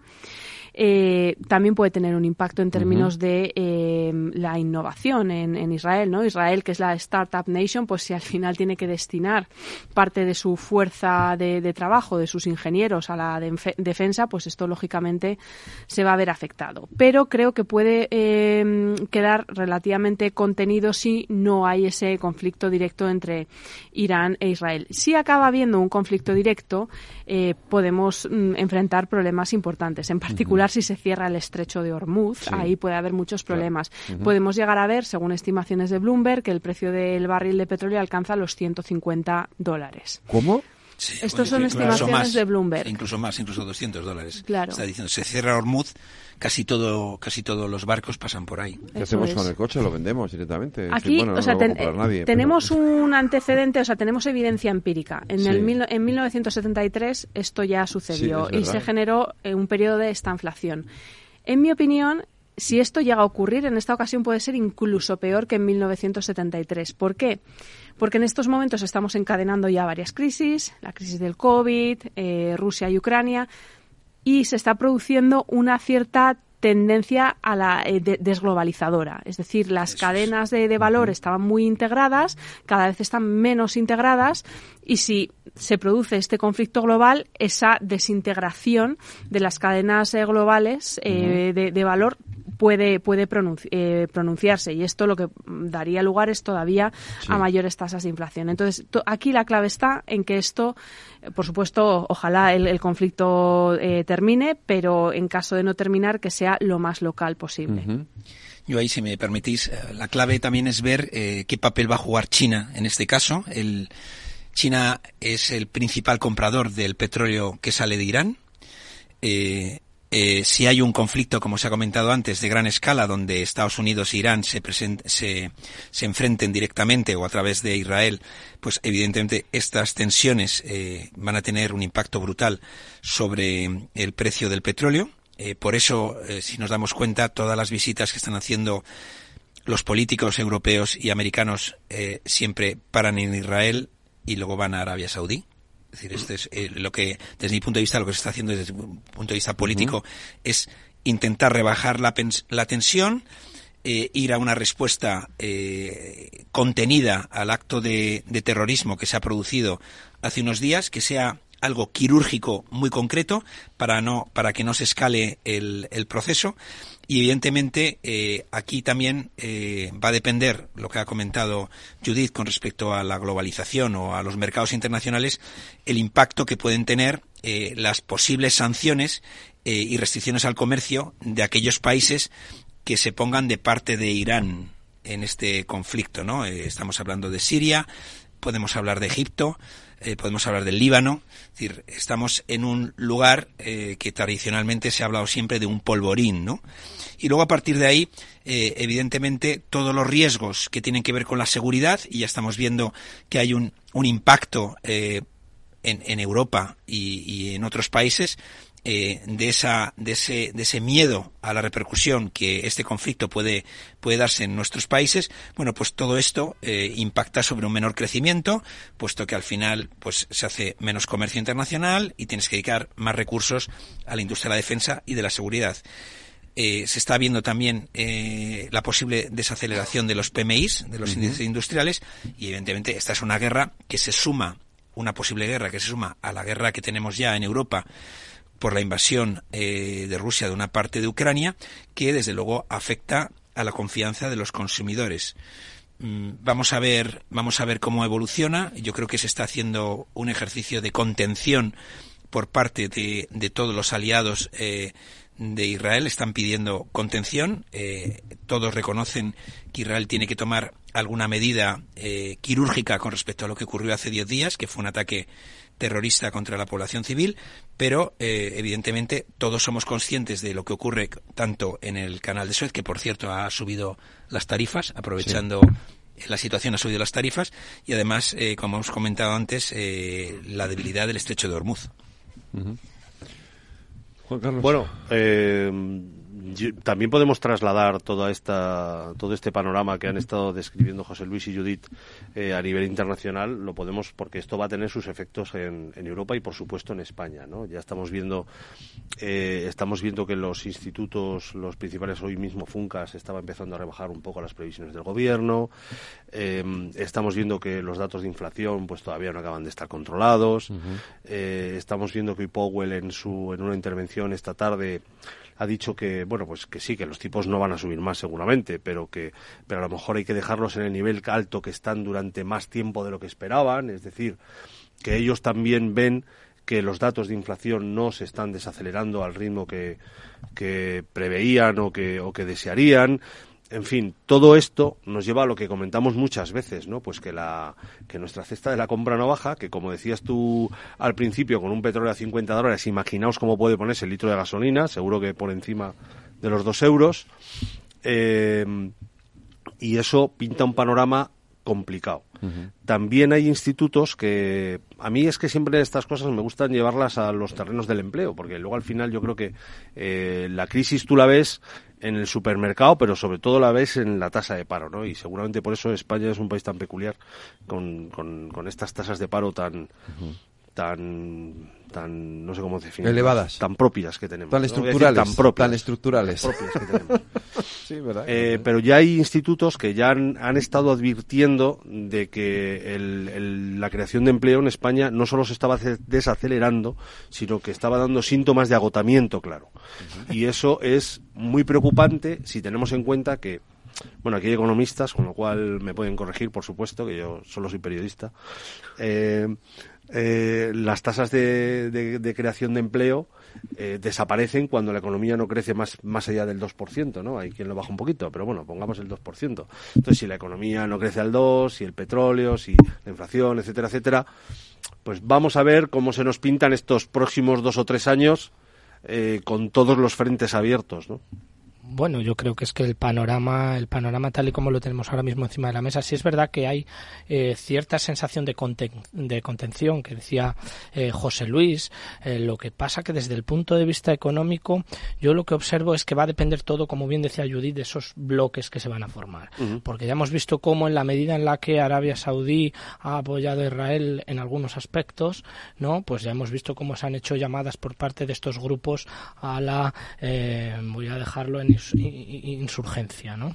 Entonces, eh, por otra parte tenemos eh, si Irán decididamente eh, apoya, a, en este caso, a, a Palestina, ¿no? A, a jamás. Bueno, pues eh, es obvio que se va a traducir en, una, en un incremento de los precios del petróleo porque la primera reacción eh, ya fue una subida de golpe del 4%, del 4% de estos precios. Pero a mí me gustaría sobre todo hacer hincapié en, en, en dos partes. Primero, cómo afecta a los mercados locales, es decir, cómo va a afectar esto a Israel. Israel es un país que tiene un 5% del Producto Interior Bruto invertido eh, en defensa. Eh, es un país que va a experimentar dificultades eh, que ya se estiman en torno al 10% de déficit eh, para este año. probablemente si continúa con la línea de gasto que tiene en este momento. Hablamos de un país que gasta un 2% más que Estados Unidos en defensa, un 3% más que, que en este caso eh, la media de los países de la OTAN, esto va a tener consecuencias, eh, consecuencias económicas para Israel, eh, no sé si podríamos estimar las consecuencias económicas que puede tener en Palestina y por supuesto esto se va a trasladar a Europa y al resto de países del mundo en forma por una parte de inflación y por otra parte que vamos a tener también que reforzar nosotros nuestros propios sistemas de defensa es decir y esto va en detrimento de la economía más inflación eh, un crecimiento económico que no termina de, de cuajar. yo creo que el gobierno ya ha dicho que estimaba que iba a crecer no sé si una décima me parece no el presupuesto de defensa ¿no? sí sí sí para el año que viene ahora mismo estaba en el 1 con 3 del PIB y creo que lo quería subir al 1,4, creo que ha dicho. el compromiso es llegar al 2%. bueno, pero ese es el compromiso a, más medio plazo, y, con una panorámica de crecimiento que no parece alentadora, es decir, en torno al 2% con una inflación que tengamos del 4%, el 3,5%, eh, pues bueno, pues podemos llegar a una situación eh, bastante complicada.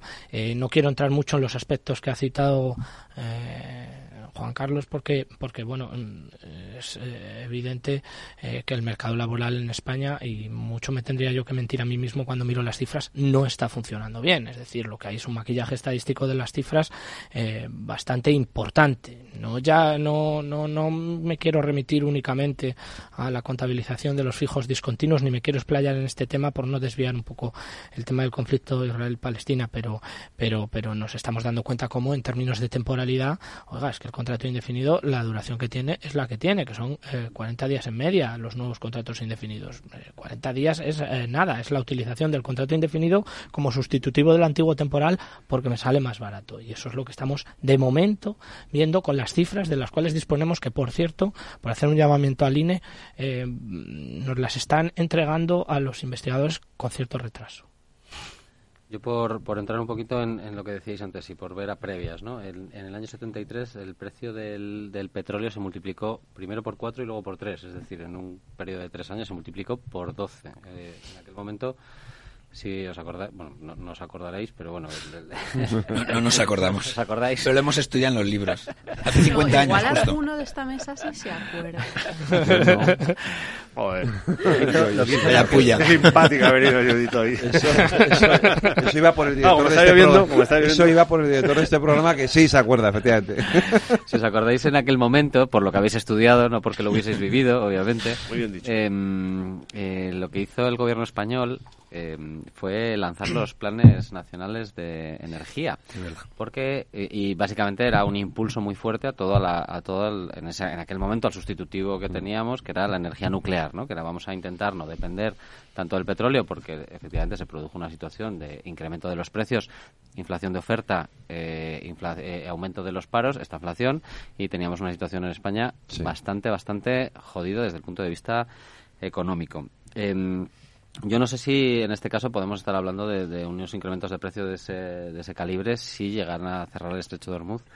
Y, podemos estar hablando de, una multiplicación del precio, con que fuese de tres o de cuatro veces, podemos estar hablando de, un auténtico drama para nuestro país lo cual eh, implica que claramente tenemos que seguir transformando nuestro país lo más rápido posible. Y tenemos que hacer, eh, tenemos que repensar y ahí los políticos deberían, deberíamos, deberíamos ponernos de acuerdo en que esta es una pata estratégica no ya para la pervivencia de un partido político, sino para la pervivencia del país. Si no aceleramos la transición ecológica y somos capaces de poner más medios para desacoplarnos de la dependencia que actualmente tenemos de, las, de los, de los del, crudo. del crudo, básicamente, y del gas, ¿eh? porque ahora entraré con el gas también, que el gas ya ha superado la barrera de los 50 euros el megavatio. A partir de los 65 euros megavatio volvemos a entrar en el mecanismo ibérico y las estimaciones ya estaban hablando de, de precios superiores a los 100 euros el megavatio en, en gas, ¿no? Entre otras cosas porque Qatar eh, que es uno de los principales suministradores de gas de nuestro país, que tiene contratos de largo plazo con, con varias de las grandes empresas de,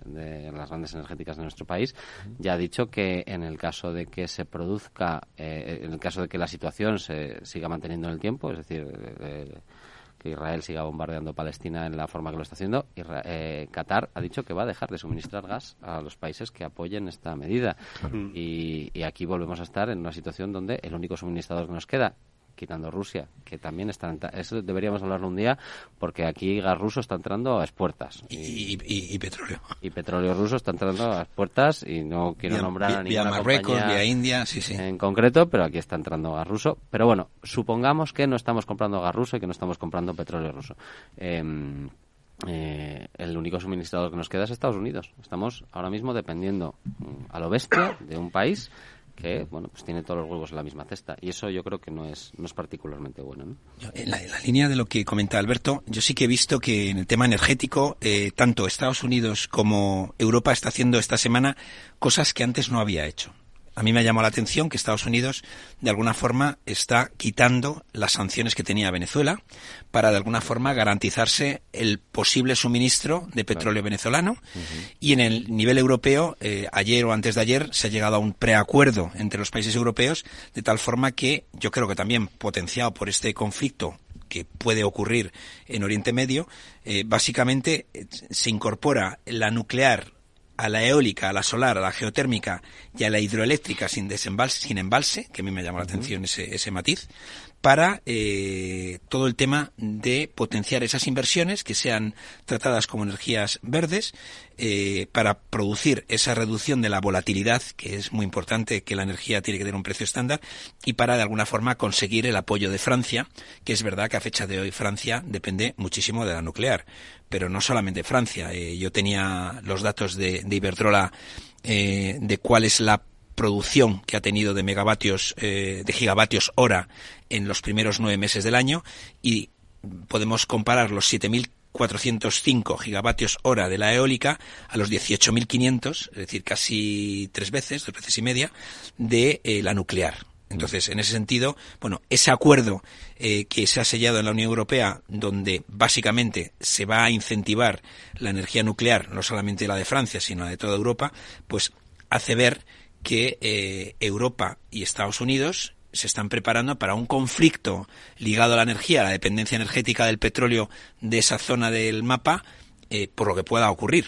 No lo descartan. Yo, claro, bueno, yo diría que es que el acuerdo mm, ha, ha pasado un tanto, me parece a mí, desapercibido a nivel de opinión pública, eh, o tengo yo esa sensación, pero a mí me parece que es uno de los acuerdos más relevantes que hemos visto en los últimos Sin duda. años. O sea, a mí lo que me transmite el acuerdo que se ha firmado en materia energética es que los países europeos eh, han dejado de, de contemplar la transición ecológica como un juego de equilibrios donde tienes que contentar también a otros a otra serie de empresas o a otra serie de lobbies o a otra serie de gobiernos para, para acelerar el proceso porque eh, esto es creo yo tan sencillo como que se acerca el invierno otra vez no que dirían en Juego de Tronos. Pues claro se acerca el invierno eh, winter is coming y, y Alemania ya sufrió las consecuencias el año pasado y Europa empezó a sufrir las consecuencias el año pasado de tener eh, de, de una dependencia excesiva de un país que mm, pues como Rusia en fin, no hace falta más,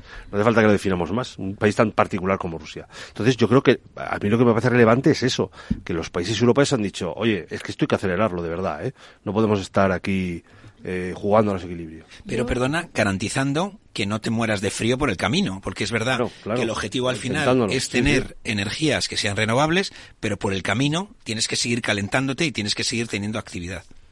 Yo o sea, entiendo que estáis hablando de la reforma del mercado eléctrico, sí, que, día. eh, que efectivamente o sea, la Comisión Europea presentó una propuesta normativa, el Parlamento Europeo fijó su posición en verano y hace un par de días, efectivamente, de la mano de la vicepresidenta Rivera, se ha llegado a un acuerdo en el Consejo de, de la Unión Europea. Ahora tienen que empezar las negociaciones de trílogos o interinstitucionales, que básicamente son negociaciones entre el Parlamento Europeo y el Consejo de la Unión Europea con la asistencia de la Comisión para llegar a ese acuerdo final, ¿no?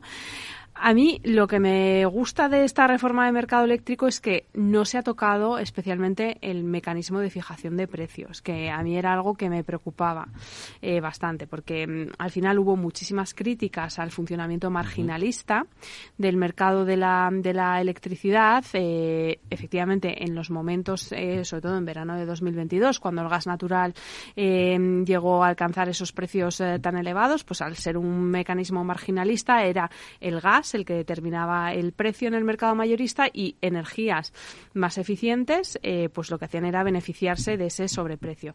Francamente, es que todo mercado es marginalista por definición. Entonces yo tenía cierta preocupación en que se tocara el mecanismo de señalización de precios y veo con satisfacción que no se ha hecho esto en, en la, en la reforma que se ha pactado el mercado eléctrico y lo que se hace es potenciar pues, los contratos por diferencias, los contratos a plazos y, y me parece algo eh, equilibrado, la verdad. Yo, al contrario que Judith, pienso que, el, que, el, que precisamente uno de los grandes errores que podemos estar cometiendo es no modificar el mercado marginalista de, precios, porque en realidad estamos considerando que toda la electricidad es igual. Y es verdad que como su producto final es lo mismo, pero en la práctica los costes son muy diferentes. Es como si hacemos competir a dos empresas de fabricación de coches y a una le decimos que tiene que incorporar eh, ruedas de carbono y a otra le, ruedas de hojalata y la que la tienen que vender al mismo precio. Eh, el- en realidad, el mecanismo de fijación de precios de la Unión Europea es un mecanismo que es relativamente único en el mundo. O sea, no es, no es muy habitual. Tú vas a América Latina y los mecanismos de fijación de precios son mucho más eh, directos en función de la tecnología que está produciendo dicha, dicho tal. Y yo creo que eso es una, esto, esto ha funcionado razonablemente bien. Eh, el mecanismo de, fijación marginal de precios ha funcionado relativamente bien para una cosa, para mejorar la tecnología, que por cierto luego se la hemos, eh, se la hemos exportado a China y es China quien nos la fabrica en muchos casos. Entonces, ha funcionado bien para intentar bajar los costes de determinados productos. Una vez hemos conseguido eso, en realidad el mecanismo de precios, cuando ocurren distorsiones como las que nos han venido ahora, de- se ha disparado el precio del gas, tenemos que meter todos los ciclos combinados a funcionar, en la práctica lo que está ocurriendo es que los consumidores estamos pagando un sobrebeneficio extraordinario a algunas empresas que no se lo merecen porque hayan innovado en un mercado eh, en un Blue Ocean. O sea, están todas en un océano rojo y, están ganando windfall, pues, beneficios caídos del cielo por una cuestión que no depende de ellas. Es decir, no lo están haciendo mejor, lo están haciendo igual y de repente ganan muchísimo más dinero. Pues a mí me parece que el mercado no debería primar esas cosas o estamos haciendo un mercado que no está pensando en, en que en realidad todo está afectado por el precio de la energía. Para mí, el mercado eléctrico es un mercado estratégico para la Unión Europea, particular para España, que nosotros hemos sido la manzanilla con la formación del pool en España, Portugal, tanto en, el pool de, presente como el de futuros. Eh, creo que ha servido para una cosa y creo que hay que reformarlo en profundidad porque yo creo que ya no está sirviendo a los intereses de la ciudadanía, que al final es para lo que tiene que servir un mercado. ¿eh? Eh, lo cierto es que, eh, sin dejar este asunto, eh, entiendo que uno de nuestros principales problemas es que toda nuestra dependencia energética depende de zonas en conflicto. Siempre ha sido así. Ya, pero es que eso es tremendo. Bueno, por, verlo por, verlo por el lado positivo, cada vez menos. España es una potencia mundial en energías eh, renovables. Sí, pero, pero eso lo habéis dicho antes, pero claro. Pero si realmente conseguimos descarbonizar nuestra industria y si realmente la, industria se, se, descarboniza, yo creo que hay muchas oportunidades, sobre todo en regiones como, por ejemplo, Andalucía. Es decir, eh, a mí no me extrañaría que muchas empresas internacionales decidieran instalarse en regiones como Andalucía porque van a tener acceso a energías renovables muy baratas. Y otra cuestión que yo creo que no, o sea, que, le quitamos importancia a la importantísima labor de los franceses en la construcción de España. Eh, gracias a que los franceses nos han bloqueado permanentemente el acceso a la Unión Europea, que nosotros considerábamos que era algo malo y que nos venía mal para el mercado interior, tenemos siete plantas de eh, regasificación en España que, que son equivalentes a casi prácticamente lo que tiene el resto de Europa juntas. Entonces, España, dentro de del conflicto existente ahora mismo, de lo, de lo preocupante que es en términos de, abastecimiento de gas natural y de petróleo a otros países, en España, eh, dentro de lo malo, estaríamos los los menos, malos. Los menos malos, ¿no? Y, también hay que también hay que decirle un poco a la gente que es verdad que yo creo, yo también creo que somos una potencia en renovables, pero somos una potencia en construcción. Eso es. efectivamente, tenemos que asumir los costes. Y, con tecnología que no es nuestra, que ese es un poco la pena. Pero, tenemos siete plantas de regasificación en España, es decir, mientras estamos en transición, tenemos una posición, de, comparados con el resto de Europa, bastante buena y la capacidad de, eh, de refino de petróleo en España es, mucho es extraordinaria. Es decir, Venezuela podría. tenemos esas partes que son muy importantes, pero en el tema de las renovables estamos en construcción o somos una, una potencia con potencialidad. ¿no? Entonces, puede que lo seamos un día, puede que el hidrógeno verde realmente se convierta en un, en un gran, en una gran historia que ya veo por aquí que dicen que no. pero puede que lo sea. Oye, es una tecnología que se está trabajando, hay mucha empresa que, que lo está haciendo y puede que eso ayude. Pero yo lo que creo es que eh, eh, el invierno está aquí, y ahora mismo eh, las renovables no nos van a sacar, por desgracia, del, pero eso, problema. ¿eh? Pero, pero, esto yo creo que también se debe porque estamos en una coyuntura que es de demanda, que es del corto plazo, y el problema lo tenemos que resolver con una oferta que es de largo plazo, y tenemos que invertir en tecnología, y tenemos que asimilar los costes en el corto plazo, eh, entre otras cosas porque en términos de productividad esto tiene un coste hasta que arrancamos, hasta que se desarrollan pues, pues, pues, pues todos esos factores que afectan a la oferta y que llegará el momento en el cual pues, pues, pues nos hagan ser competitivos, pero tenemos que darnos, yo creo que algo de, de paciencia, aunque sea duro se, se reían antes aquí porque cuando, cuando se hablaba del hidrógeno verde... Negaban con la cabeza a José Luis y Alberto. A mí el, hidrógeno verde... A mí aquí todo el mundo que se retrata. me, recuerda, me recuerda a la aloe vera, que, servía para todo, ¿sabes? Entonces, Tú eres más de hidrógeno rosa, ¿no? que ahí metes, metes energía es, nuclear. Con nuclear, sí, es el hidrógeno generado con la Yo creo que el hidrógeno verde es una tecnología que todavía es incipiente, que mezclado eh, con otros productos eh, va a apoyar sobre todo determinadas operaciones y en determinados núcleos, tiene a fecha de hoy tiene algunos problemas y es que es muy difícil de, transportar, es muy muy volátil, si me permitís, y muy inflamable. O sea, eh, no, no, no se puede hacer, no es tan fácil de hacerlo como con el gas y, y, con el petróleo. Es decir, estamos yendo a tecnologías más complejas, pero lo más importante desde mi punto de vista es que tengamos un mix de energía. Es decir, que, que desde el punto de vista técnico hagamos caso a los expertos, podamos mezclar eh, las tecnologías, las fuentes de energía. Yo creo que una, habéis apuntado temas muy positivos sobre, sobre esas ventajas que cierto aislacionismo ha tenido en nuestro país y evidentemente eh, eso es, eso es así, pero eh, es verdad que la energía en España para la industria siempre ha sido más cara que la energía que tradicionalmente era, por ejemplo, para Alemania. Es verdad que nosotros tenemos una industria mucho menos importante que la de Alemania y ahora estamos sufriendo mucho menos que ellos. y además eh, tenemos, por suerte, tenemos una temperatura en nuestro país que hace que incluso los inviernos en nuestro país son relativamente moderados. Uno tiene que pasar un invierno, yo lo he pasado en el norte de Europa y Todavía eso es, moderado, sí. es, es, es, es tétrico. Es decir, es que no solamente el tema de la luz, que también es muy importante porque eso eh, también consumes mucha energía si, si anochece antes y hay menos horas de luz, sino que es que también eh, la temperatura en, en algunos sitios del norte de Europa eh, por la noche está bajo cero. Alberto, ¿tú por qué negabas? Yo, a ver, em, mi problema con el hidrógeno, o sea, el que España sea el nuevo Golfo Pérsico del hidrógeno para Europa, yo lo veo francamente complicado, entre otras cosas, porque para fabricar hidrógeno verde hace falta eh, mucha extensión y muchísimo terreno, es decir, yo... eh, Y mucha agua. Estaba, bueno, no, no, no tanto, ¿eh? pero bueno, o sea, que, que eh, creo recordar, o sea, estaba, estaba recordando de cuando hice los cálculos en su día que para fabricar 1,5 gigavatios hora más o menos se necesitaban aproximadamente 100 hectáreas de paneles solares, ¿no? Entonces, eh, claro, tú te vas a una industria como puede ser una industria de vidrio y- y con 100 hectáreas tienes para el 10% de la producción anual. Es decir, eh, es decir el, el coste de, de- Estoy hablando de datos de memoria, no tienen por qué ser exactos, pero, pero yo en su día estuve echando los números y es que a mí me salía que tenías que ocupar media España para fabricar lo que fabricamos ahora con paneles solares. Entonces, bueno, a lo mejor hay tecnologías más eficientes en el futuro. Eh, creo que el hidrógeno cumple un papel esencial en, en algunas en algunas industrias y que puede ayudar a hacer una transición ecológica en determinadas industrias, pero no es la panacea, es decir, no es no es el final del camino ni mucho menos, es decir, tenemos que seguir investigando otro tipo de tecnologías tanto para el durante como para el después. Ojalá saliese la, la tecnología nuclear de, de fusión y fuésemos capaces de producir como residuo nuclear agua, ojalá, pero en el meanwhile, mientras tanto, yo creo que tenemos que aprovechar también las características que tiene España, no solo para la fabricación de energía eléctrica para un montón de industrias, sino, y aquí igual me, eh, me echan del partido en algún momento, eh, tenemos... estoy llamando ya. Eh, creo que en España tenemos unas industrias que tienen una experiencia en el ámbito en el ámbito del refino que en determinados casos puede ser muy interesante abordar eh, combustibles sostenibles para mientras tanto porque si no eh, no aprovecharlo. Creo que es mejor tener combustibles menos contaminantes que más contaminantes y luego ir viendo hasta dónde hasta dónde se llega.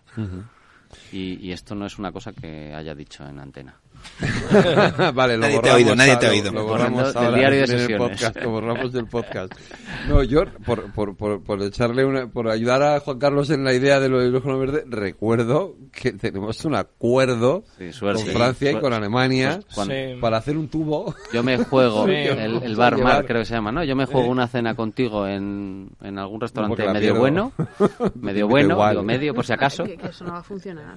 No va a funcionar. No. Eso es muy difícil que funcione, los costes Bueno, son también yo digo, también yo digo que tenemos entonces a un montón de grandes empresas dilapidando eh, decenas de millones de euros. Bueno, pero eso... eso No, no, no, no, no. Yo no he dicho que el hidrógeno verde no tenga... Bueno, pues ya está. Yo tampoco había dicho que fuera a ser no lo único. Claro, yo tampoco creo que sea la panacea. Pues bien. No, de hecho, la será, plan- una, será una, una, una parte muy complementaria, pero una parte seguramente que puede llegar a ser importante. Sí, pero por ejemplo Iberdrola tiene en Puerto Llano, tiene la fábrica que tiene un acuerdo con, Mm. con la empresa de, de fabricación de, de- de tierras, de, de mantillas y cosas de estas, que tiene una producción de hidrógeno verde que funciona muy bien y que es pionera en el mundo. Y vamos a ver eso multiplicado por 10 y por 20, pero no da para todo. No, no, claro. Pero ¿y qué tecnología Para renovable da para todo? Y para exportar, mm, mucho menos. No, ¿Qué y además- tecnología renovable da para todo? Y, además es, es muy importante ser pionero siempre por el tema de la innovación, por los estudios de ingeniería, es decir, que Mm. todo lo que tú avances en esa materia es extrapolable a otro Sí, tipo de también es energías. importante. Entonces, yo, en sentido, creo que la apuesta que ha hecho Iberdrola, además en el sur de España, Pero no solo, o sea, es que hay un montón de empresas, es que están Repsol, Iberdrola, Cepsa. Pero Cepsa lo que ha hecho en el, en el eh, hidrógeno... eh, Sí, el Valle del Hidrógeno este, no este, sé cómo- va a invertir 3.000 millones, lo que no mm, decimos mucho es que va a invertir 5.000 millones más en, la, en cambiar el modelo que tiene para el, el refino del petróleo para poder adaptarnos con los combustibles. Entonces, bueno... No, no, si, si una cosa no quita la otra, claro. No, claro, no, si, si es que yo no creo que haya una tecnología que vaya a salvarnos, salvo que encontremos Mm. el, eh, salvo que encontremos la fórmula de que la fusión funcione. Pero en el mientras tanto tenemos que ir apostando por distintos por distintas pilas de combustible. Hay, hay un montón de invenciones nuevas día a día, las baterías van mejorando un montón. Eh, bueno, pues vamos a ir viendo cómo, cómo compensamos esto, ¿no? Eh, hoy, hoy se ha pronunciado el presidente de la FED y Mm. parece que modera, al menos eh, aparentemente, el- la propuesta de subida de tipos, ¿no? Pero- Bueno, yo creo que la modera, hombre. No ha descartado que pueda haber alguna nueva subida. Yo creo que lo relevante es lo que ha dicho de que a lo mejor tienen que estar altos durante más tiempo, ¿no? Que lo hemos comentado antes. Yo creo que eso es, en mi opinión, lo importante de su mensaje. Porque lo que se traduce es que pues la inflación no está controlada. Eso es. Eh, yo creo que los bancos centrales, la mayoría de los bancos centrales, lo que, ha hecho, eh, lo que han hecho ha sido sustituir su política de forward guidance, que se conoce que es básicamente Mm. dar una guía al mercado de lo que va a, eh, a suceder, y era un instrumento tradicional de política monetaria por data dependency, perdón por los anglicismos, que es dependencia de los datos. Es. Entonces, eh, resulta muy difícil ahora para un banquero central eh, dar señales a futuro de lo que va a suceder. Eh, de hecho, pues por ejemplo, el Banco Central Europeo básicamente lo que ha hecho ha sido transmitir la idea de que si las previsiones de inflación que hay ahora se cumplen, en principio las subidas de tipos de interés que se han producido deberían ser suficientes. Pero claro, es un si las eh, previsiones de inflación que tienen se cumplen. Eh, cualquier pequeña distorsión pues puede alterar el panorama al alza eh, o, o a la baja, ¿no? Entonces, yo por eso creo que resulta hasta cierto punto complicado leer en las intervenciones de los banqueros centrales qué es lo que se espera. Y es básicamente porque, como digo, ese instrumento de forward guidance, de, de- qué es lo que va a pasar a futuro, pues no, no se está pudiendo eh, aplicar en estos momentos por el contexto tan volátil en el que nos encontramos. Entonces hay que ir mirando los datos que, que- que se van registrando momento a momento. Tenemos todos en la cabeza que hace 50 años, en la guerra de Yom Kippur, pues eh, hubo una afectación muy grande al precio de la ¿Ves energía, del te, petróleo. ves cómo te acuerdas? Te. Todos nos acordamos. Vemos el, el impacto, bueno, el impacto que tuvo sobre la energía. Y es verdad que la subida del precio de la energía tiene un impacto sobre el crecimiento. Im- implica eh, menos crecimiento, sobre todo por las expectativas, ¿no? Que hemos comentado antes. Entonces, eso teóricamente tiene que ayudar, va a enfriar la economía, sobre todo en la parte de las expectativas, y tendría que eh, moderar la inflación. Esto es lo que los libros de texto nos han enseñado a nosotros. Y es verdad que la gente ve mucho este paralelismo 50 años después, ¿no? La situación no es la misma, es decir, no el lobby de la OPEP que había en su momento ahora mismo, pues no, no está tan, digamos, no es tan homogéneo. Y luego es verdad que la, la dependencia del petróleo no es la misma hoy que la que había hace 50 años, siendo muy importante también la actualidad. Entonces, es muy prudente por parte de los banqueros centrales, eh, lo que ha comentado Judy, de, de vamos, wait and see, vamos a ver qué es lo que ocurre y en función de lo que ocurra, pues volvemos a subir los tipos de interés, porque eh, los tipos de interés son muy fáciles de subir y de bajar, pero activar la economía y luchar contra la inflación es mucho más difícil. Entonces, eh, tienes que encontrar un punto que no es fácil, un punto donde eh, esa desaceleración de la economía no implique una destrucción masiva de empleo. Porque si entramos en esa dinámica, eh, bueno, pues es- vamos a estar muy mal. Sí, bueno, yo eh, por, por, por, por- por aportar eh, un granito de, de- de- de lo que ha dicho José Luis, que nos encontramos, sabiduría. no, no quiero decir sabiduría, pero es verdad que nos encontramos ante una situación que en los libros generalmente hemos leído como existe incertidumbre sobre el dato que va a venir, no nos encontramos en una situación en la cual eh, podamos predecir con total exactitud cuáles van a ser las expectativas sobre, ya no te quiero decir eh, inflación, sino sobre crecimiento económico. Estamos viendo cómo cambian las predicciones de crecimiento económico que a los economistas y sobre todo si nos encontramos dando clase a los alumnos, no solo nos vuelven locos a nosotros, sino que volvemos locos a los demás. Y esas expectativas de las cuales hablamos en economía se trasladan o se traducen en inversión. Y esa inversión es la que nos va a ofrecer o no crecimiento económico económico en el futuro. Es decir, si nosotros ahora mismo, y por eso son prudentes yo creo los bancos centrales, porque están diciendo, oiga, yo hasta que no sepa más o menos qué es lo que va a pasar desde el punto de vista eh, geopolítico en el mundo y cómo eso va a incidir en la economía y concretamente cuándo va a llegar a mi economía, bien sea la estadounidense o en este caso la economía europea, no voy a poder tomar una decisión. Porque mm, lo que dice José Luis es, eh, es cierto, es que es muy difícil darse cuenta eh, cuál es el, por crear aquí un nuevo concepto, un óptimo punto óptimo punto óptimo de interés no eh, claro. si eso lo conviertes en un anglicismo lo compramos o sea, te lo digo ya. No pero ese es el tema y luego entrar en una espiral de inflación desempleo Punto gatillo. eh, pues pues pues yo creo que ahora mismo nos encontramos en una situación yo pero pero incluso antes de, de- de- de- del conflicto palestino-israel en una situación de incertidumbre en el sentido de, oiga, estamos subiendo mucho los tipos de interés, pero yo todavía no veo una contracción de la economía lo suficientemente severa como para eh, parar. Es decir, podemos estabilizarla, pero, pero no sé, Es que- raro. Es que hay, Alberto. eh, Muy rápido, Alberto, y no vas a la pública. Sí, no, simplemente. eh, es que, claro, la situación de Estados Unidos y la de Europa es que es diametralmente opuesta. Estados Unidos tiene una tasa de paro que ha repuntado un pelín hasta el 3,7%, me parece. Oh, en qué horror. dato de Sí. tal. Eh, claro, en la situación aquí es completamente distinta. Allí tienen dos inflaciones. Tienen una inflación de demanda y tienen una inflación de oferta. Aunque de oferta tienen una inflación de oferta en realidad menor de la que podríamos tener en España porque ellos tienen petróleo para aburrir, porque ya se han encargado ellos de tener sus reservas y tener sus y tener sus eh, sus yacimientos sin explotar mientras siguen consumiendo petróleo del Sí, resto sí. del mundo y tienen gas para aburrir. Mientras en Europa estamos en una situación opuesta. Tenemos tasas de paro mucho más elevadas, particularmente en España, donde estamos eh, tres veces por encima de lo de Estados Unidos, con suerte y gracias, eh, donde aquí la inflación no viene determinada por la demanda, está determinada por la oferta, el mercado interior español. Pero, pero eh, eh, estarás de acuerdo conmigo con que es muy complicado cuando tienes inflación de demanda controlarla, porque la inflación de Totalmente de oferta directamente yo creo que es que no se puede controlar. Tenemos que esperar a ese desarrollo tecnológico y que asimile el mercado eh, o absorba en términos. Si yo a dónde iba es que estamos siendo en Europa en general arrastrados Sí. Por eh, la subida de tipos de interés de Estados Unidos, Sí, ellos suben efectivamente porque necesitan porque necesitan contener la economía. Es. Mm. Nosotros sí. necesitamos que no se nos desbloquee la inflación porque si no subimos los tipos de interés se disparan los precios de la energía que compramos porque la compramos y, y entonces aquí estamos ralentizando la economía y podemos ir a un escenario donde nos vemos en un fuego cruzado. Una razón más para ir desacoplando la economía progresivamente de, de los, de la demanda de petróleo y de gas del- que tenemos del mundo. Tengo que hacer una pausa para la publicidad.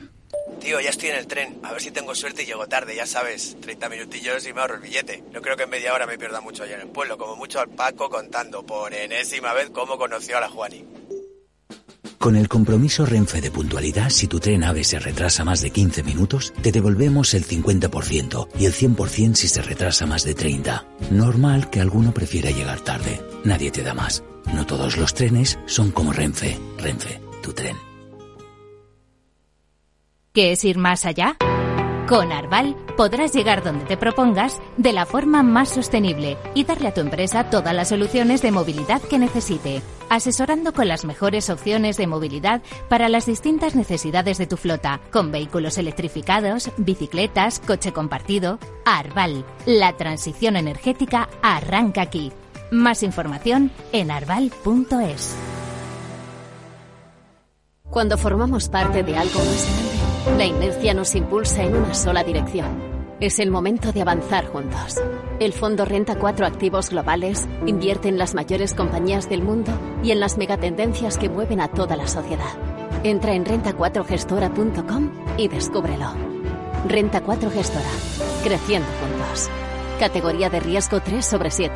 Puede consultar la información legal del fondo en renta4gestora.com y en cnmv.es. Este es un mensaje para todos los oyentes de radio y es solo para decir gracias. Gracias por dedicarnos tres horas cada día. Gracias por escucharnos en casa, en el coche, en el trabajo, en un móvil o donde sea, en directo o en podcast. Gracias por tu fidelidad, porque gracias a ti, la radio sigue siendo un gran medio, el más creíble, en el que más confías y el que mejor te informa y entretiene. El medio del día a día, de la actualidad al instante y que te acompaña siempre estés donde estés. Radio Value, la Asociación de Radios Comerciales, te da gracias a ti.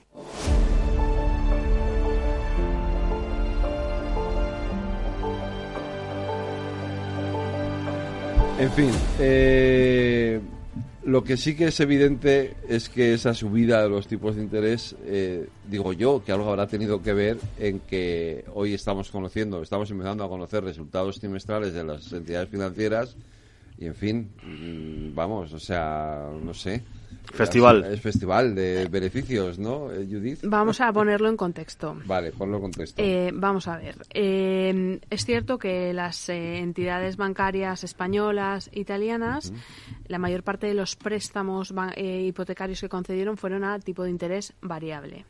Esto implica que durante muchos años la gente eh, ha pagado unos tipos de interés reducidos y eso ha tenido un impacto sobre la rentabilidad de los bancos. Yo recuerdo hace mm, algunos años eh, la baja rentabilidad del sector bancario era un tema que se hablaba en el ámbito financiero mm, con bastante frecuencia y se veía con preocupación. Ahora el margen neto de intereses está subiendo y está teniendo un impacto positivo sobre la rentabilidad bancaria. Bueno, yo aquí también quiero poner sobre la mesa un dato. Eh, hace 10 años la capitalización bursátil de JP Morgan era más o menos la capitalización bursátil del Santander. Diez años después, la capitalización bursátil de JP Morgan equivale a la capitalización bursátil de los 10 principales bancos europeos. Con lo cual, eh, en alguna ocasión hemos hablado de que nuestras empresas de telecomunicaciones están eh, perdiendo eh, fortaleza financiera porque realmente, pues, eh, por ejemplo, en el sector de las telecomunicaciones, te- tomando en cuenta el, in- el índice de stock 600 desde el 2015, eh, ha caído un 45% la, la, la cotización para empresas de telecomunicaciones. En el caso del sector bancario ha caído un 18%. Entonces, bueno, pues eh, quiero decir, eh, hay que tomar eh, las cosas en su justa medida. Creo que hay que tener una visión de un horizonte temporal más completo y, por supuesto, eh,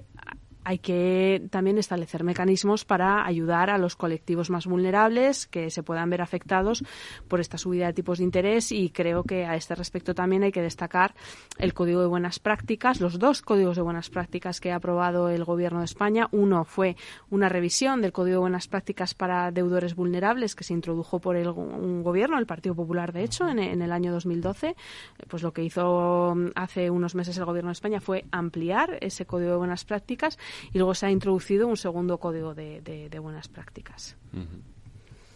Yo, yo no sé si, si, si eso tiene que ver con el contexto, porque al, eh, la banca en nuestro país, a Santander, no se le han puesto trabas para actuar en otros mercados. De hecho, el Santander ha entrado en Estados Unidos eh, sin demasiado problema. Em, yo creo Sí, que sí, sí, sí tuvo problemas, sí, sí, muchos. La regulación, yo es que estaba pensando en, en la regulación en Estados Unidos para la banca europea es mortal. Vale, entonces lo que estamos diciendo es que en Europa tenemos que poner también trabas para que otros bancos no crezcan. Pero bueno, o sea, que, que podría ser un planteamiento. Yo lo que me refería es que, que no todas las empresas han ido mal. Si no recuerdo mal, Iberdrola ha crecido bastante en los últimos años, mientras otras empresas han ido, a- a- se han ido en picado. Esto no tiene nada que ver con el sector de las comunica- telecomunicaciones que hablabas antes, que estoy de acuerdo contigo, que la situación en Europa es particularmente gravosa para, para ellas. Pero, por ejemplo, otras empresas como ACS también han crecido en capitalización bursátil bastante en los últimos años. Es decir, yo creo que aquí, en este, el caso de la banca en particular, creo que hay una mala gestión por parte de los empresarios de nuestro país, en términos generales. ¿eh?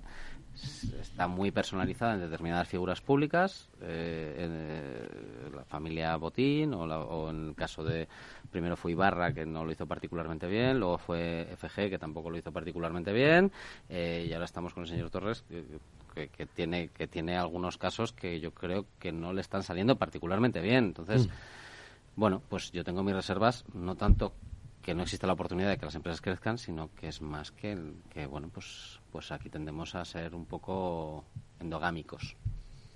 Yo eh, solo eh, por eh, responder muy muy brevemente. JP Morgan, por ejemplo, eh, fusionó sus tres filiales en Europa.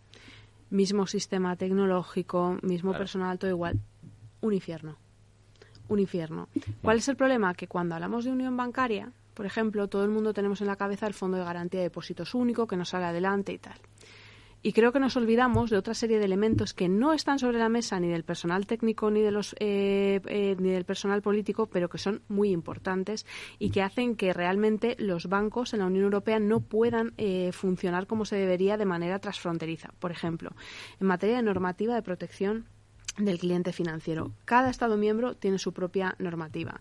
Si un banco español quiere abrir, por ejemplo, una sucursal en Francia o en Bélgica, seguramente tenga muchísimas trabas. Entonces, realmente creo que eh, se ha hecho a nivel técnico todo el trabajo que se podía hacer en materia de un fondo de garantía de depósitos único. No hay apetito político. Creo que hay que abandonar, por lo menos temporalmente, ese, ese expediente hasta que, hasta que haya apetito político por su introducción probablemente en la próxima crisis financiera, pero tenemos que centrarnos en otra serie de elementos que hacen que nuestros bancos no puedan operar todo lo bien que, podrían hacer y eh, de manera transfronteriza y es algo que no ocurre en Estados Unidos, por ejemplo.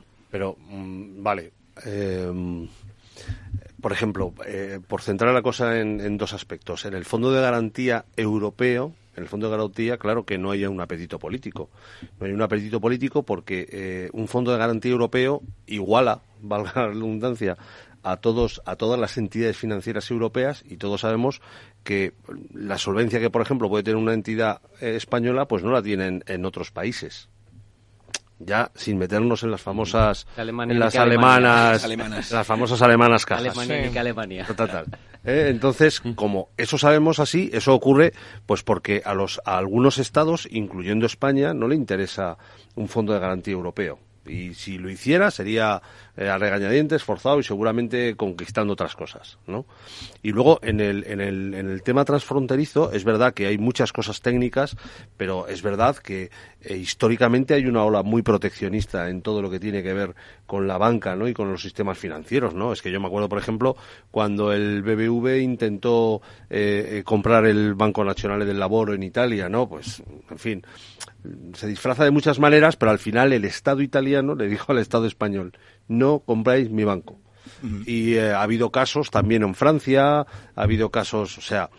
el único sitio donde, donde se ha podido comprar un banco y competir, se ha demostrado que los bancos españoles eran buenos, ha sido en el Reino Unido. En el Reino Unido, el Banco Santander compró y en América dos bancos. Y en América Latina. Latina, claro. Porque ahora tú dile al Santander y al BBV dónde están consiguiendo la mayor parte de sus ingresos y sobre todo la mayor parte de su rentabilidad. Hubo, una apuesta ¿eh? muy arriesgada y en su momento bien pensada, que era la del BBVA en, en Turquía, pero es verdad que la evolución de la, de la moneda turca ha sido desastrosa. Entonces, muchos beneficios que tú tengas, estás hablando, estás hablando de unas inflaciones, no tú te los hablas de memoria, pero de dos dígitos Ahora largos. 60%. Pues claro, tú tienes una inflación del 60% y por mucho beneficio que tengas en un banco en Turquía, eh, ese beneficio, si, si te lo traes a tu país de origen, es imposible. ¿no? En Estados Unidos, que antes lo habéis comentado, eh, BBVA y Santander lo han pasado mal por el regulador, el regulador, pero igual no nos engañemos, igual que los bancos americanos en Europa lo pasan mal lo pasan mal. Y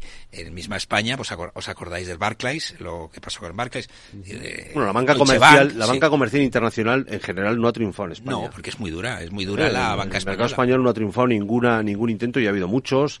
Efectivamente, ya estaba BNP Paribas, Commerzbank, Deutsche Bank, que es de los pocos que se mantienen, aunque al final las internacionales se han tenido que reorientar más hacia una banca de inversión o... Pero es verdad que lo que ha comentado de la Unión Bancaria...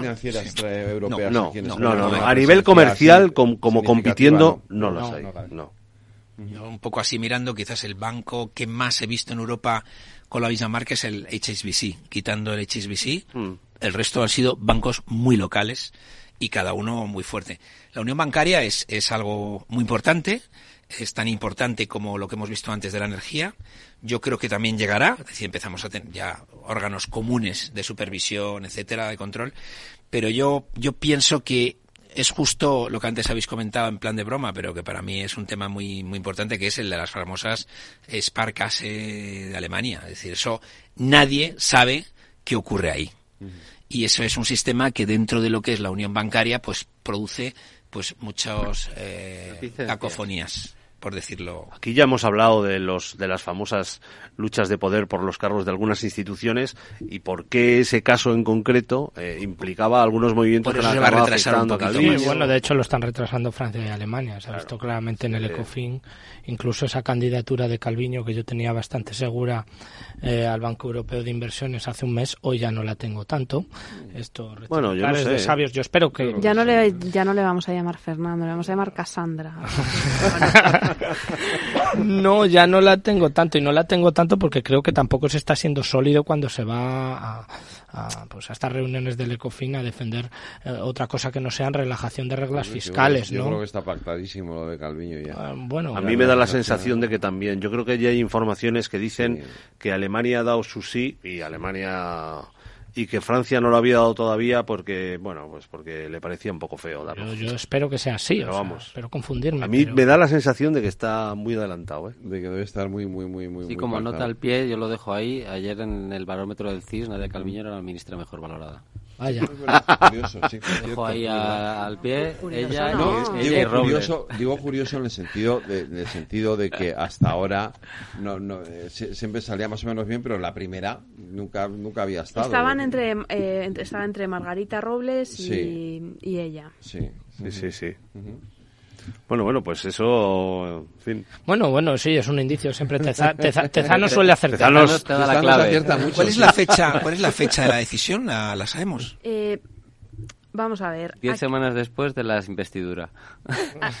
Como no sabemos cuándo va a ser la investidura. Aquí lo, lo que tiene que suceder es que haya al menos 18 Estados miembros representando el 68% del capital del Banco Europeo de Inversiones. En el momento en el que un candidato logre esos dos umbrales, pues Falta pasa a ser investido. ¿Cuál es el problema? Pues que, que al final Werner Hoyer, que es Claro. el actual presidente del Banco Europeo de Inversiones, si no se consigue, si ningún candidato o candidata consigue esos dos umbrales, pues se puede tener Se que quedar ahí eh, algunos eh, meses más.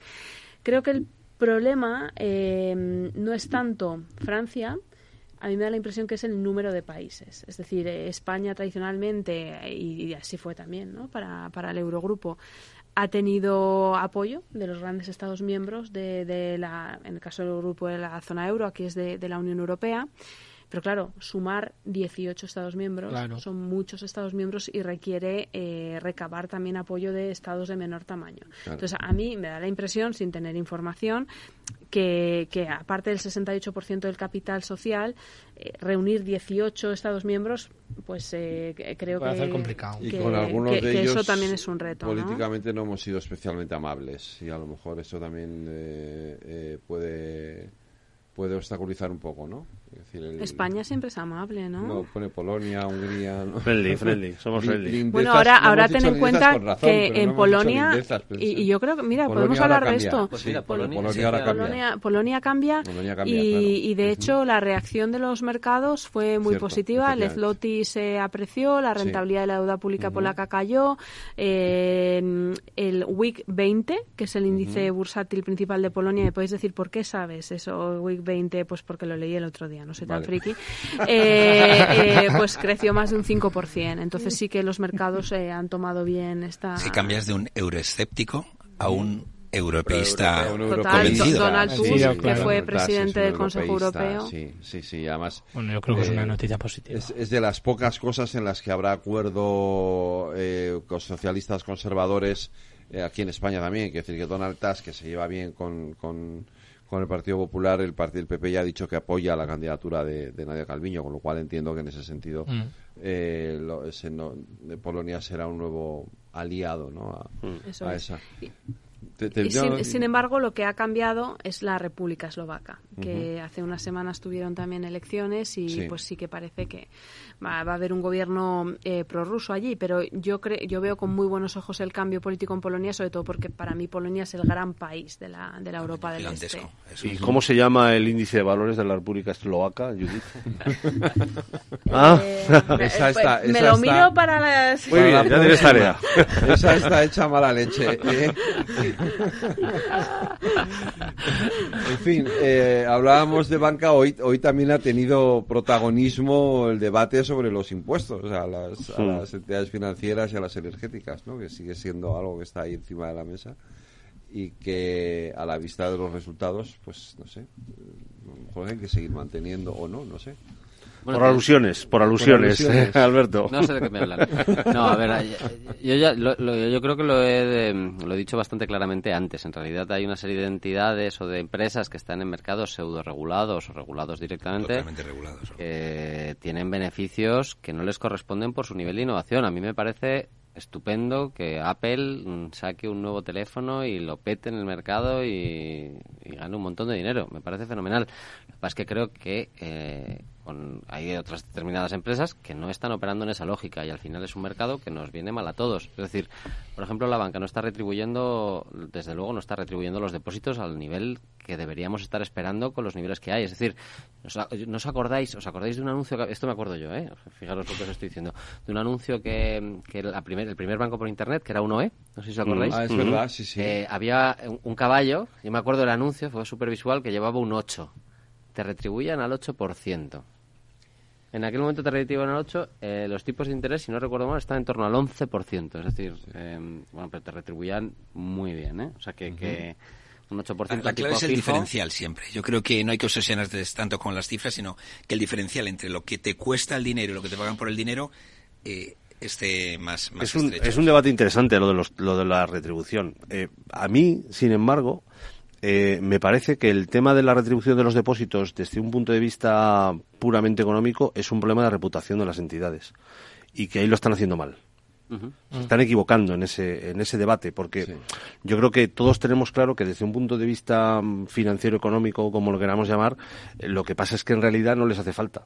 Ya está. Eso es. la respuesta es, no nos hace falta pagar no nos hace falta pagar más por los depósitos, pues porque ahora mismo estamos inundados de liquidez, porque, bueno, ya lo sabemos. Entonces, yo donde veo, lo que veo es que hay un problema reputacional de las entidades financieras que además no están aprovechando para, para mejorar su reputación con algo que seguramente no les iba a deteriorar tanto el margen. ¿eh? Lo dijo Goirigozarri en el desayuno que tuvo hace unos meses em, y comentaba precisamente eso. Y nos tenemos que ir. Alberto, José Luis, Judith, Juan Carlos, Fernando, gracias. A los cinco.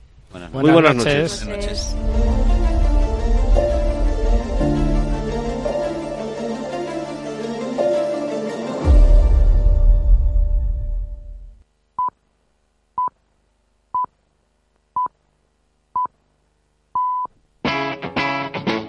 Capital Radio.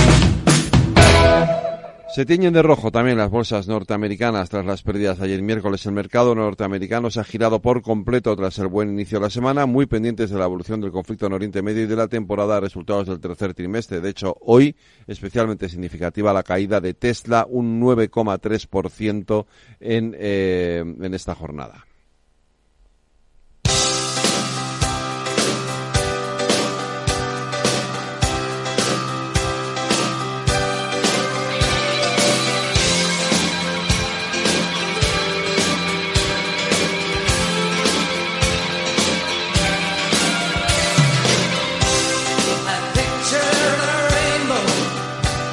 Pues un 19 de octubre de 1957 nacía en Prestatyn, Gales, Carl Edmond de Ver Wallinger, o también conocido como Carl Wallinger, músico, compositor y productor discográfico galés. Ese conocido sobre todo por haber liderado la banda World Party y por su paso a mediados de los 80 por The Waterboys. Wallinger fue reclutado en la banda de Mike Scott eh, como teclista en 1983. Inicialmente Estuvo de gira con el primer álbum y contribuyó a los dos álbumes siguientes, a Pagan Place y This Is the She, además de tocar en giras en vivo posteriores. Aunque inicialmente fue contratado para tocar el piano y el órgano y ocasionalmente cantar algunos coros, sus habilidades multiinstrumentales y de producción impresionaron a Scott y se aseguraron de que desempeñara un papel mucho más importante en el disco This Is the She que en el álbum anterior, contribuyendo significativamente al sonido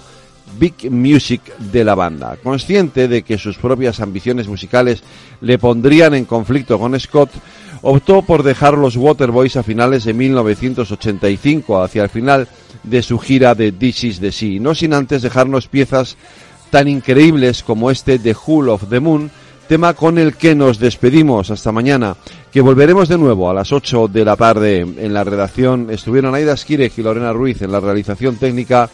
Jorge Zumeta, les dejo ahora con el programa de la energía de Laura Blanco. Les habló Federico Quevedo.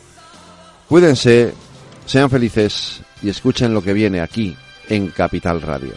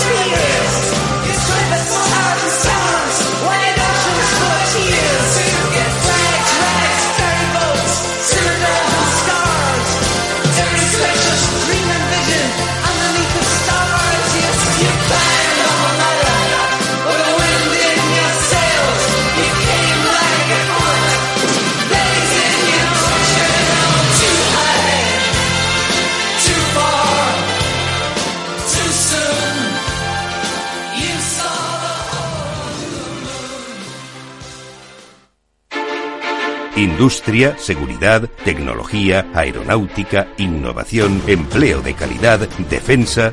Hablemos de defensa y seguridad, el primer programa de radio que da voz a la industria nacional de defensa. Los miércoles a partir de las tres y media de la tarde, hablemos de defensa y seguridad con Laura Blanco, de la mano de IDS.